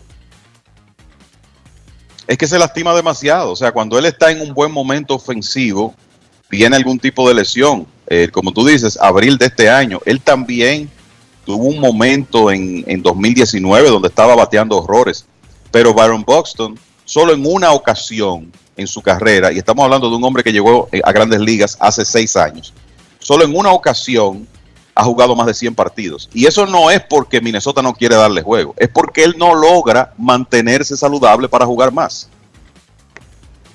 Eso es correcto. Y ya hay una, ya hay una muestra ahí como demasiado significativa para tú decir, bueno, quizá lo adquiero y, y ya no se lastima más. Porque es un asunto de todos los años. Y yo creo que tiene que ver, quizá, aparte del hecho de que él pueda ser frágil, con el estilo de juego. Es un hombre que juega demasiado fuerte, no tiene, no se mide para estrellarse con una verja. Y los jugadores que compiten de esa manera son proclives a lesionarse con más frecuencia. Eso es correcto. En Grandes en los Deportes, en este momento nosotros queremos escucharte. quiero llamada depresiva. No quiero llamada depresiva. clara. Cero llamada depresiva. No quiero a nadie que me sofoque la vida. 809-381-1025, grandes en los deportes, por escándalo 102.5 FM. Hola, hola, hola, buenas, grandes en los deportes. Esta noche, muchachos, antes de, durante el partido de Boston y Toronto, será la noche de la herencia puertorriqueña en Fenway Park. Los dos equipos son dirigidos por puertorriqueños. Charlie Montoyo de Toronto, Alex Cora de Boston. Pero además, el lanzamiento de la primera bola lo hará don Gilberto Santa Rosa. ¿Cómo? Sí, señorita. Esta noche será la noche de la herencia puertorriqueña en el Fenway Park de Boston. Gilberto Santa Rosa hará el lanzamiento ceremonial de la primera bola. Ya ustedes saben que Héctor Cruz, el pobre, no Héctor Cruz, el rico dominicano, sino el pobre boricua, ya está metido en una guagua junto- rumbo a Boston. Claro. Y está cerca, Dos horas. dos horas. No, y que los pobres nos metemos en todos esos canes. Los que no se meten en esos canes son los ricos. No es fácil. It's not easy. Queremos escucharte en Grandes en los Deportes. Buenas tardes. Ay, ay, ay. Buenas. Buenas, Dionisio. ¿Cómo va todo? Muy bien, gracias. Saludos. ¿Cómo estás? Tapón en la Lincoln insoportable. El día a día. Es lo normal, ¿verdad? Sí, si no hay tapón no, nos sentimos incómodos ya, eh, Enrique. Cuéntanos. Eh, Dionisio y ustedes que somos expertos. Mira, eh, cuando comenzó la temporada en abril, escuché a Kevin que lo sigo y a, y a Enrique y a ti Dionisio diciendo que Boston tenía como fiebre de esa fiebre como que le dan a los equipos de, de, de, comienzo. Pero que esperábamos julio agosto dijo Enrique para para determinar cuál era el potencial. Ya podemos creer en lo que están haciendo los Medias Rojas. Y no tanto los Medias Rojas sino el, el provecho que le saca eh, el puertorriqueño a lo que tiene. O sea eso más de equipo yo veo que una persona de, de liderazgo una persona que, aprovecha lo que tiene y le saca el máximo ¿qué usted opina? Yo no tenía Boston para competir la división con los Yankees y con los Rays, e incluso tampoco con Toronto, pero no recuerdo haber dicho que su arranque fue una fiebre primaveral. Posiblemente lo habré dicho, pero reitero, yo no tenía a Boston haciendo lo que está haciendo. En eso sí estamos claros. Y claro que sería una necedad en julio 27 hablar de fiebre primaveral. Me parece que esto no es un asunto de nosotros. Nadie, nadie esperaba ver a Boston compitiendo esta temporada porque a lo que hay que remitirse es al tema de su picheo el año pasado. Entonces, lo que uno pensaba al principio de temporada o lo que nos preguntábamos era hasta qué punto ese picheo va, a ser capaz de sostener este nivel de rendimiento. Porque sabíamos que ese equipo iba a batear y que tenían el dirigente el necesario para que esa parte, ¿verdad? La parte de liderazgo estuviera bien cubierta. Bueno, lo que ha ocurrido es que el picheo se ha mantenido consistente contra las expectativas de la gran mayoría y por eso el equipo está en primer lugar. Y bueno, yo creo que hablamos de eso en el cuando comenzamos hoy, diciendo que, bueno, Enrique lo dijo, este es un equipo que está ganando unos partidos que demuestra que está para algo grande. Y resulta que a Boston lo de, lo de su picheo le ha salido tan bien que ahora podrían estar agregando a Chris Sale en agosto. Él va a tener una salida de rehabilitación en AAA el sábado, que ya dijo Alex Cora, no va a ser la última. Me luce que podría ser la penúltima, si todo va bien. Y eso, vamos a decir que podría poner a Sale en la rotación de Boston para dentro de menos de dos semanas o alrededor de dos semanas. Entonces, definitivamente es un equipo que hay que tomar en cuenta, pero eh, tenemos que estar claros. Y eso yo creo que los fanáticos de Boston que realmente siguen el equipo lo saben. Están eh, destruyendo los vaticinios porque nadie pensaba que iban a jugar de esta manera. ¿Cómo uno va a tratar de engañar a la gente y decirle, yo se lo decía, que Seattle era una línea para estar peleando a estas alturas? ¿Quién le iba a decir eso? No hay forma. O sea, y que nosotros hayamos subestimado a Seattle está dentro de la lógica de los elementos que teníamos para juzgar a los equipos. Como también creíamos que los Yankees de Nueva York estarían compitiendo hoy a uno o dos juegos del primer lugar y con un puesto en los playoffs y no lo tienen. Porque hay cosas que no necesariamente se cumplen en el béisbol. Díganme esa. Los Yankees no están compitiendo con nadie.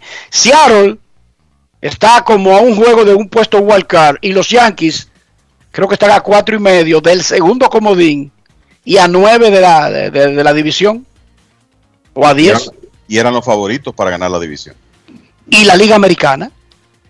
Seattle, eh, Yankees y Houston son los equipos principales desde abril para competir el puesto de la liga americana a la serie mundial, muchachos. Pero así ocurre con el béisbol. Queremos escucharte en Grandes en los Deportes. Buenas tardes. Sí, buenas tardes. Buenas, buenas. Sí, buenas. Enrique, yo quiero saber en qué año fue que en la serie del Subway los Mets llegaron como líderes divisionales y los Yankees no. Lo escucho.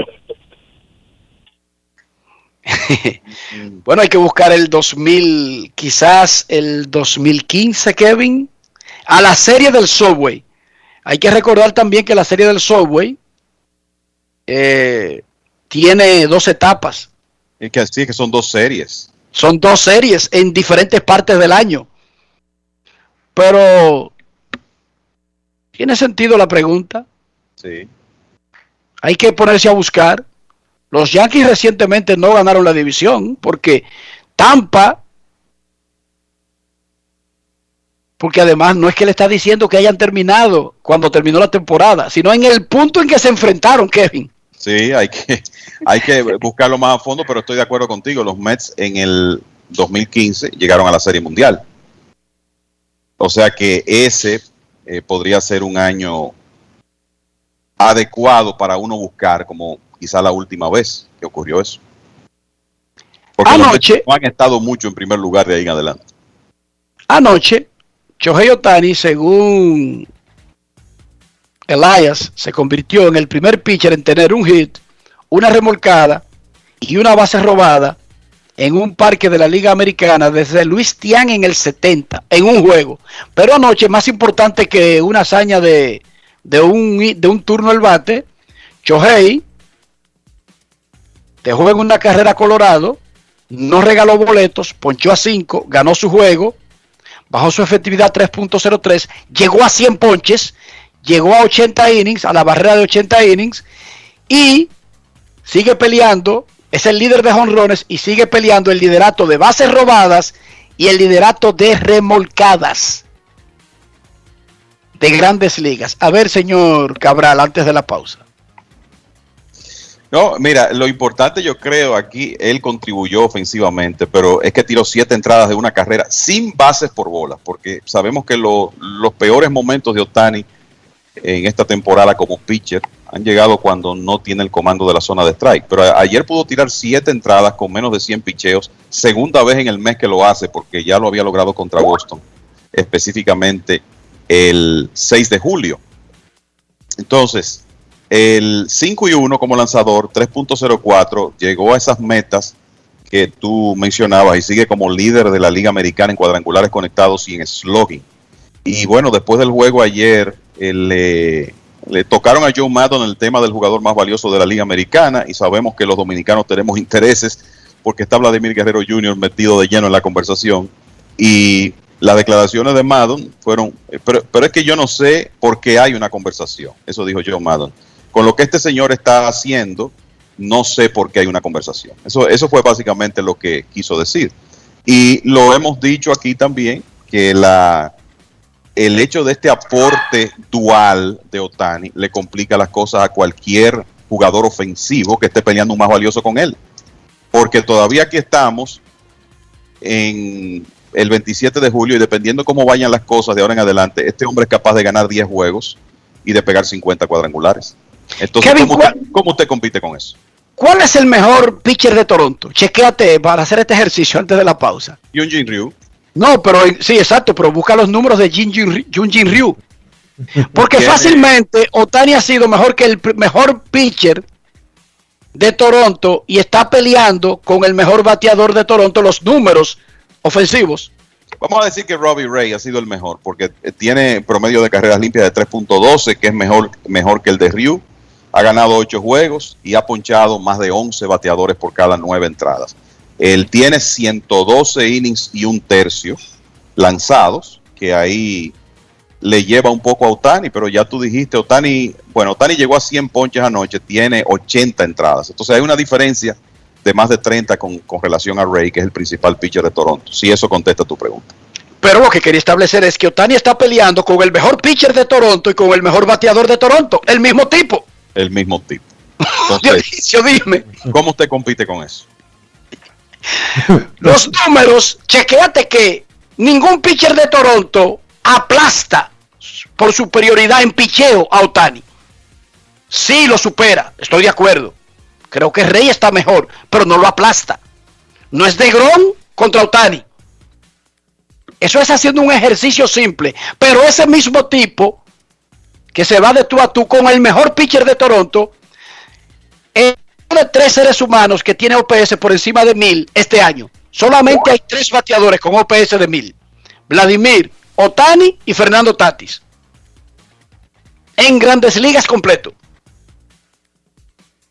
Y le pelea al mejor pitcher de Toronto, como pitcher. Nuestros carros son extensiones de nosotros mismos. Para que la gente no nos mal evalúe por quizás un deterioro, digamos, higiénico del carro que no tiene que ver ni con la edad, ni con el país de procedencia, ni con el fabricante, ni con el costo. Ser limpio o ser sucio no tiene nada que ver con dinero. Ojo, para que se lo aprendan. Para que no nos mal juzguen, Dionisio, de sucios, ¿qué debemos hacer con nuestros carros? Utilizar los productos Lubristar, Enrique. No hay nada más desagradable que tú entrar a un carro y dije que el asiento esté sucio. Eso es feo. Pero muy feo y desagradable. O encontrarte un picapollo de hace cuatro meses. Bueno, pero los picapollos, usted no, no hay producto Lubristar que pueda ayudarlo a combatir eso. Eso ya es ser eh, asqueroso al extremo. Pero un asiento sucio, usted tiene que buscar la crema que Lubristar tiene disponible para que usted siempre mantenga su asiento limpio. También tenemos productos para la pintura, para el tablero, para lo que usted necesite de su vehículo, para que siempre se vea brillante, para que siempre se vea bonito. Lubristar de importadora Trébol. Grandes en los deportes. los deportes. ¿Qué lo quemen? Dame dos sobres de café y media libra de azúcar. Buenos días. ¿Qué pasó, papá? Tranquilo, baja el brazo y no le pares, porque aquí está Rexona Rolón que te protege hasta 48 horas del sudor y el mal olor. Solo destapa, aplica y ready para la batalla. Busca tu Rexona Rolón en tu colmado favorito. Rexona no te abandona. Cada día es una oportunidad de probar algo nuevo. Atrévete a hacerlo y descubre el lado más rico y natural de todas tus recetas con avena americana. Avena 100% natural con la que podrás darle a todo tu día la energía y nutrición que tanto necesitas. Búscala ahora y empieza hoy mismo una vida más natural. Avena americana, 100% natural, 100% avena. Grandes en los deportes. En los deportes. Entrando a la última semana de julio, Fernando Tatis Jr. sigue liderando la carrera del jugador más valioso de la Liga Nacional. Tiene, digamos que él tiene la vida que la que tiene que enfrentar con el primer jugador de dos vías en un siglo y el más espectacular de una temporada en la historia completa de grandes ligas. Tatis, en ese sentido, va más suave. Entrando a la jornada de hoy, Tatis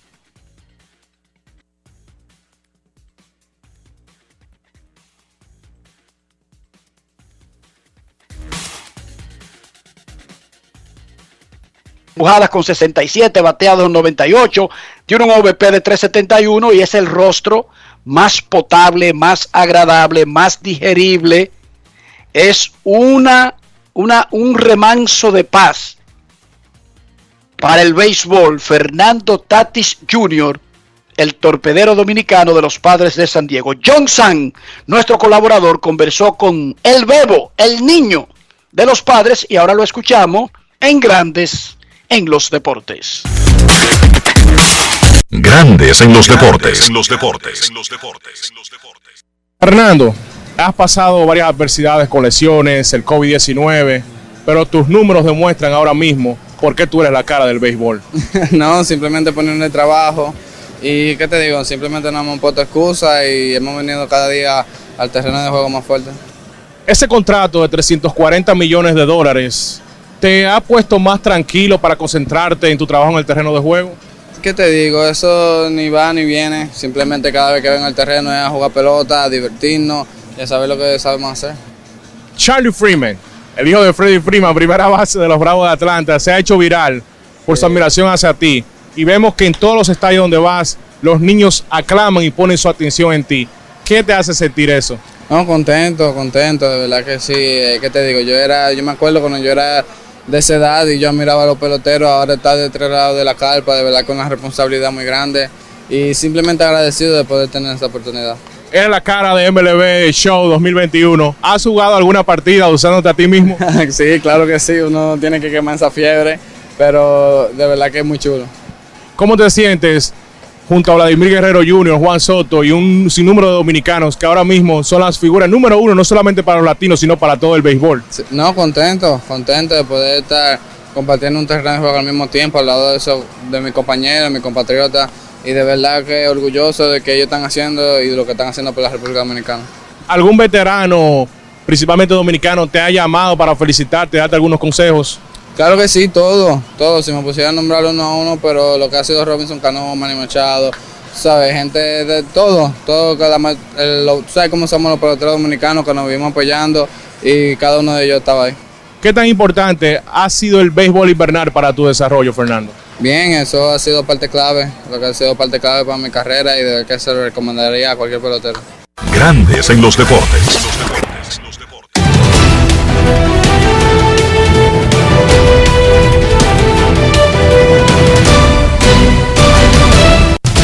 Juancito Sport, una banca para fans, te informa. Los nacionales estarán en Filadelfia a las 7 de la noche. Eric Fit contra Matt Moore. Los Marlins en Baltimore. Sandy Alcántara contra Spencer Watkins. Los Cerveceros en Pittsburgh. Brett Anderson contra Tyler Anderson. Los Cardenales en Cleveland. Adam Wainwright contra Carl Quantrill. Los Azulejos en Boston. Robbie Ray frente a Garrett Richards. Los Bravos en Nueva York contra los Mets. Charlie Morton frente a Drew Smith. Los Yankees en Tampa. Jordan Montgomery contra Shane McClanahan. Los Rojos en Chicago contra los Cubs a las 8. Vladimir Gutiérrez contra Adver Al-Solay. Los Diamondbacks en Texas. Taylor Whitener contra Dane Dunning. Los Tigres en Minnesota. Tyler Alexander contra Kenta Maeda. Los Medias Blancas en Kansas, Dylan Cease contra Brad Keller.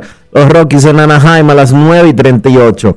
Austin Gomber contra José Suárez. Los Dodgers en San Francisco, Julio Urias contra Logan Webb. Los Atléticos en San Diego a las 10 y 10. James Caprillian contra Chris Paddock. Y los Astros en Seattle. Lance McCullers Jr. contra Chris Flexen.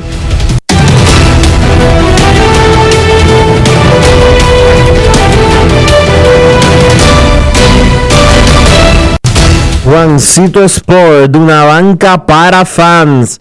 La banca de mayor prestigio en todo el país, donde cobras tu ticket ganador al instante en cualquiera de nuestras sucursales. Visítanos en juancitosport.com.do y síguenos en arroba rd Juancito Sport.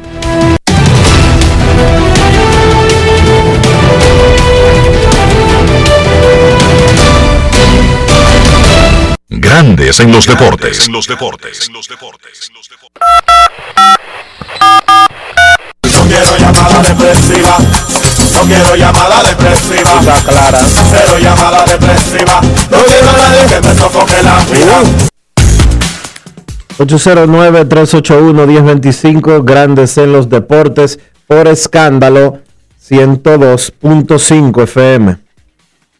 Hoy la gran gimnasta norteamericana Simone Biles se retiró en el último ejercicio de la competencia por equipos en la batalla por la medalla de oro.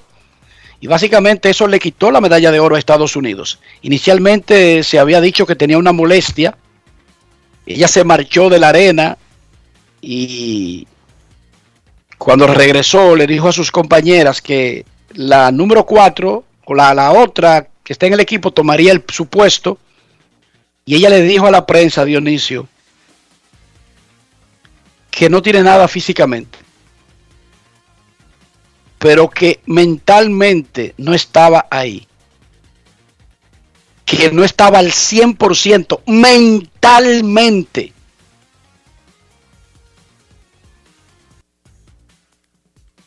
En los Olímpicos, imagínate cinco años de preparación para este evento, posiblemente los últimos Olímpicos, posiblemente, uno nunca sabe, para la muchachita, ella dejó de participar en un evento y está en duda que participe en otros eventos individuales el resto de los Juegos Olímpicos. Y dice ella, tienes que estar bien para estar ahí.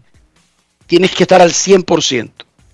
Esto es un recordatorio de que los atletas son seres humanos extraordinariamente favorecidos por la naturaleza para hacer algunas cosas, pero al fin y al cabo seres humanos y que la salud mental es tan importante como la salud física Oigan esto. para un atleta y para cualquier ser humano. NBC reportó que la razón por la que Biles se salió de, de la competencia era un asunto mental con el que ella estaba lidiando. Y agregó que no se relacionaba con una lesión. Con una lesión física. Una lesión física. Posteriormente, USA Gymnastics puso el siguiente tweet. O sea, la, la Federación de Gimnasia de Estados Unidos. Simone Biles se ha retirado de la última competencia por equipo debido a un asunto médico. Ella será evaluada diariamente para determinar si tiene la aprobación médica para futuras competencias. Puede parecer que diga lo mismo, pero la ligereza con la que NBC manejó el tema no es la apropiada. Los atletas, como decía Enrique anteriormente, también son seres humanos. Naomi Osaka se salió de una competencia realmente de- recientemente del Wimbledon, Del French Open. pero no participó en el Wimbledon y se salió del French Open Sí. Porque está lidiando con ansiedad. Eso fue lo que ella dijo. Porque, y porque enfrentar a la prensa le activaba el problema que tiene Dionisio de ansiedad. El problema de ansiedad. Ella participó en los Juegos Olímpicos y no había una tenista mejor que ella. No hay una mejor tenista que ella en Tokio, pero ella perdió hoy. Ella perdió y se quedó en la tercera ronda. Los atletas son seres humanos también. Es muy fácil. Tienen familia, es- tienen problemas. Es muy tienen- fácil, es muy fácil pretender que un atleta sea perfecto, infalible. Pero eso no es la realidad. No, o sea, no es. Claro que la gente piensa en el dinero que reciben, en la fama que tienen, en las portadas que le dan, en los patrocinios, y creen que eso soluciona o evita o elimina los problemas. Y no, no los elimina.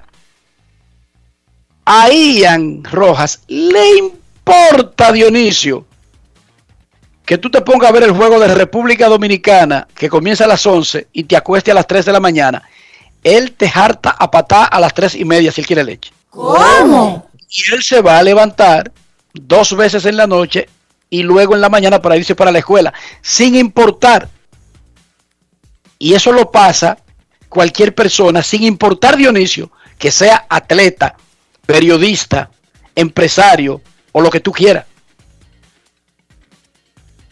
La gente lidia con sus propias rutinas que están, que son partes del ser humano, sin importar a lo que se dedique. ¿Tú crees que si Jeff Bezos tiene hijos pequeños, dice que los hijos de Jeff Bezos se portan de una manera y los hijos tuyos se portan de otra manera? No. No. Y no le importa. ¿Tú crees que los líos de pareja les, les ocurren a determinadas clases sociales, determinados segmentos o determinados países? No. Todos, todos tenemos que lidiar con el asunto de convivir con otra persona que es una familia heredada que tú no, no, no la tenías cuando tú creciste. Que es una familia nueva, Dionisio. Pero además están otras cosas. Los atletas usan tantas vitaminas, tantas cosas que a veces los hacen dependientes o le crean eh, algunas molestias o les crean ah, algunas inseguridades y tienen que lidiar con todo eso, el estrés de la competencia, la, la presión de tener que hacerlo bien. Quizás los atletas norteamericanos no tienen la presión de alguien que viene de Cuba o de Corea del Norte o, de un país pobre, Dionisio. O quizás tú eres de una delegación de cuatro atletas que tiene un país. Imagínate, todas las esperanzas de esa nación están depositadas en esa persona. O quizás nosotros creemos que las reinas del Caribe deben ganar cada vez que salen. Dionisio, y ellas se agregan esas muchachas, las presiones que tienen en sus casas, con sus parejas, con sus hijos, las malas notas de un niño, eso afecta a una de esas jugadoras, pero además las enormes expectativas de toda una nación, pero para el colmo, el tener que lidiar con animales que a veces no entienden que ellas hicieron lo mejor y perdieron, y uno no sabe las, las vainas que le dicen a estas muchachas en las redes sociales.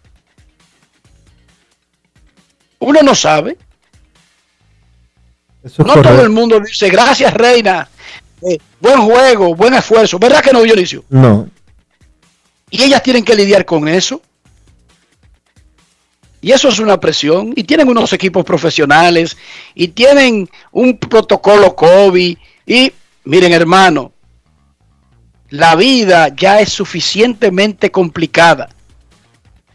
Y todos tenemos esas complicaciones. Todos estamos sujetos a esas presiones que varían, que cambian, que se modifican, sí. Lo que no cambia es que tu mente está siempre sometida a un tipo de presión, Dionisio. Ya tú sea el editor deportivo, ya tú sea el reportero que cubre en la calle, ya tú sea el chiripero, ya tú sea el, el triciculero. Todos tenemos nuestras propias presiones. Minimizarlas, eh, enjuiciar las de los otros como que son menores a las de nosotros es un abuso. A veces nosotros creemos que presiones son las que yo tengo, no las que tiene el otro. Qué fácil es así, Dionisio. Qué cómodo. No es fácil. No, Obama no es fácil. Yo entiendo lo tuyo. Obama, el pobre, llegó con su pelo negro, rozagante, derechito. Obama duró ocho años en la clase blanca y se fue con la cabeza blanca y encorvado. Un hombre joven. No es fácil. Tenía el peso Nadie- del mundo sobre sus hombros. Eso es lo que tiene el que se engancha a ser presidente de cualquier país. Imagínese ser presidente de Estados Unidos. Yo te entiendo, Obama. Ahora yo quiero que tú lo veas, Dionisio. El tipo está joven de nuevo. No es fácil. It's not easy. Es que no es fácil, yo lo sé. Y no tiene un segundo de vida, de, de, de, de, de, soso- de paz. Yo no sé ni siquiera cómo la pareja presidencial hace el amor. Con 14 tigres, con un radito, que cualquier ruido ellos se meten y abren la puerta, Dionisio. ¿Cómo? Dice que porque tú eres dueño de tu vida, tú le perteneces a Estados Unidos. Y tu teléfono no puede ser normal de tú responderle un mensaje a tu hija. Oye, No es fácil. It's not es- yo sé que no es fácil, ya te lo dije. Me, me- me está poniendo presión, Obama. Me está poniendo presión. Me está sacando al tigre de Herrera. Es más, si vuelve a decir no es fácil, vamos a tener un problema. No es fácil. It's not easy. Pausa, Dionisio, porque yo no sirvo para esta vaina. Grandes en los deportes. 80 años de historia de superación y éxitos de nuestro banco determina que en esta etapa también estamos contigo, para que juntos pasemos la página y podamos escribir un nuevo capítulo lleno de fe y confianza en el futuro. Porque solo con tu voluntad ponemos punto y final a la historia del COVID. Vacúnate. Banreservas, el banco de todos los dominicanos. Cada día es una oportunidad de probar algo nuevo. Atrévete a hacerlo y descubre el lado más rico y natural de todas tus recetas con avena americana. Avena 100% natural con la que podrás darle a todo tu día la energía y nutrición que tanto necesitas. Búscala ahora y empieza hoy mismo una vida más natural. Avena americana, 100% natural, 100% avena. Ministerio de Industria, Comercio y MIPIMES celebramos la obtención de la certificación ISO 9001-2015, una apuesta seria a la calidad, incorporando estándares internacionales en nuestros procesos que elevan el valor del servicio público. Estamos dando pasos históricos hacia la transparencia y la eficiencia. Definitivamente, en el Ministerio de Industria, Comercio y MIPIMES estamos cambiando. En Grandes en los deportes. Llegó el momento del básquet. Llegó el momento del básquet.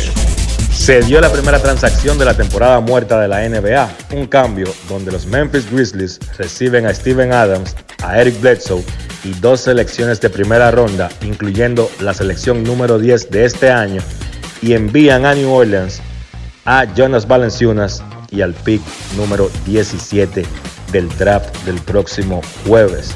Analizando el cambio del lado de Memphis, los Grizzlies consiguen subir en el draft.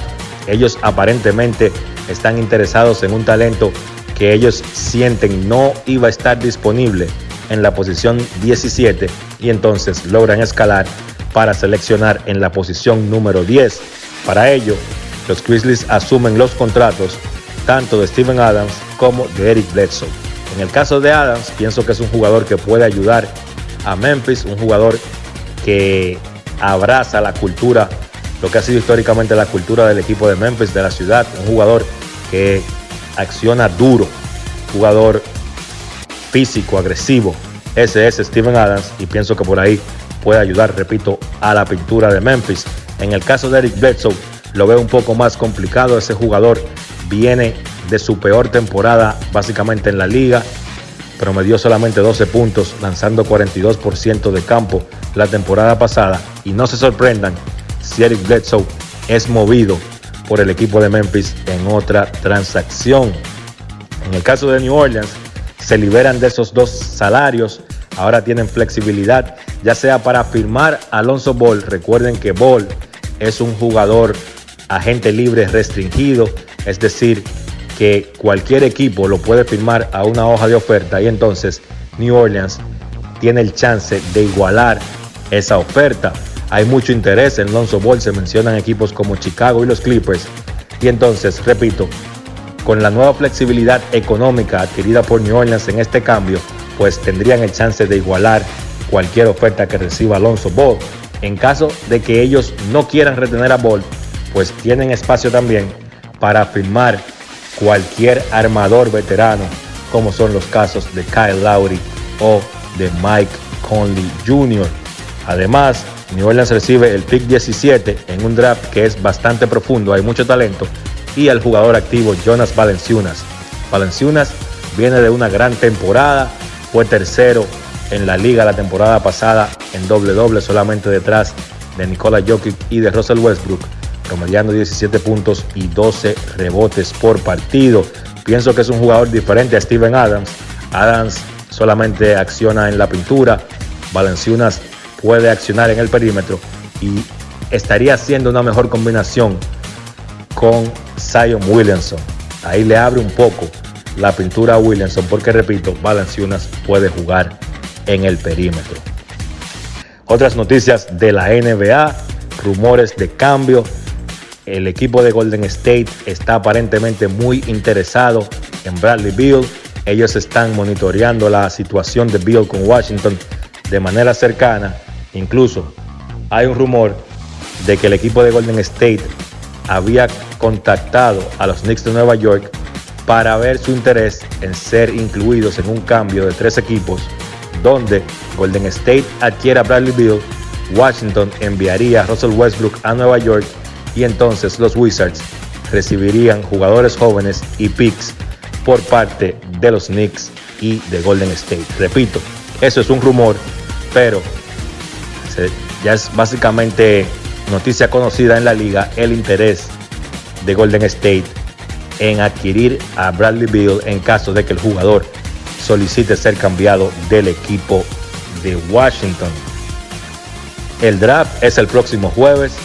De cara a ese evento, el principal prospecto o el que todo el mundo espera que sea el jugador escogido con el pick número uno, Kate Cunningham, anunció ayer que está firmando con la marca deportiva Nike para utilizar sus productos. No se dio a conocer cuál es el monto del contrato, pero ya sí se confirmó que Cunningham formará parte de la cartera de jugadores de Nike. Hablando precisamente de ese primer pick está en manos del equipo de Detroit, los Pistons aparentemente todavía no están decididos. Hay tres jugadores que ellos tienen igual valoración o que tienen igual valor para Detroit, que Cunningham, Evan Mobley y Jalen Green. En el caso de Cunningham, un jugador de 6'7, un swingman que dio acción con la Universidad de Oklahoma. En el caso de Evan Mobley, un centro de 7 pies, dio acción con la Universidad de USC. Y Jalen Green, un guard de 6'5 que jugó en la G League. En lo que tiene que ver con el baloncesto olímpico, la actividad continúa esta noche. A las 9 de la noche Alemania se enfrenta a Nigeria. Entonces ya en la madrugada del miércoles, a las 12 y 40 de la madrugada Estados Unidos se enfrenta a Irán buscando ganar su partido. Ahí yo pienso que los norteamericanos deben salir con todo y dar un golpe en la mesa. Italia se enfrenta a Australia a las 4 y 20 de la mañana y entonces el partido de las 8 de la mañana Francia estará enfrentando a la República Checa. Esto ha sido todo por hoy en el baloncesto. Carlos de los Santos para Grandes en los Deportes. Grandes en los Deportes. Cada día es una oportunidad de probar algo nuevo. Atrévete a hacerlo y descubre el lado más rico y natural de todas tus recetas con avena americana. Avena 100% natural con la que podrás darle a todo tu día la energía y nutrición que tanto necesitas. Búscala ahora y empieza hoy mismo una vida más natural. Avena americana, 100% natural, 100% avena. Amigo conductor, se acabaron los problemas de mantenimiento y embellecimiento automotriz con los productos Lubristar. Dale brillo y vida a la pintura de tu vehículo con nuestra cera brillador en spray. Para el interior y asientos tenemos brilladores y limpiadores a base de silicona líquida y en gel. También tenemos el spray Tire Shine para brillar los neumáticos y demás partes plásticas. Y para el mantenimiento en general, Lubristar también cuenta con aditivos para el combustible y el aceite del motor fluidos hidráulicos y de frenos. culan, penetrantes, espumas, limpiadoras y muchos más. Lubristar, productos de calidad internacional que cuidan tu vehículo y tu bolsillo también. Distribuye importadora Trébol. Miles de dominicanos desperdician el agua de manera irresponsable, sin entender el impacto que causaría en nuestras vidas si desaparece. Ahórrala y valórala. Todos somos vigilantes del agua. Un mensaje de la Corporación del Acueducto y Alcantarillado de Santo Domingo, CAS.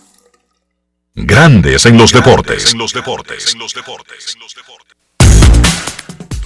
Llegamos al final por hoy aquí en Grandes en los Deportes. Gracias a todos por acompañarnos. Hasta mañana. Y hasta aquí, Grandes en los Deportes. Con Enrique Rojas desde Estados Unidos, Kevin Cabral desde Santiago, Carlos José Lugo desde San Pedro de Macorís y Dionisio Solterida desde Santo Domingo. Grandes en los Deportes. Regresará mañana a mediodía por Escándalo 102.5 FM.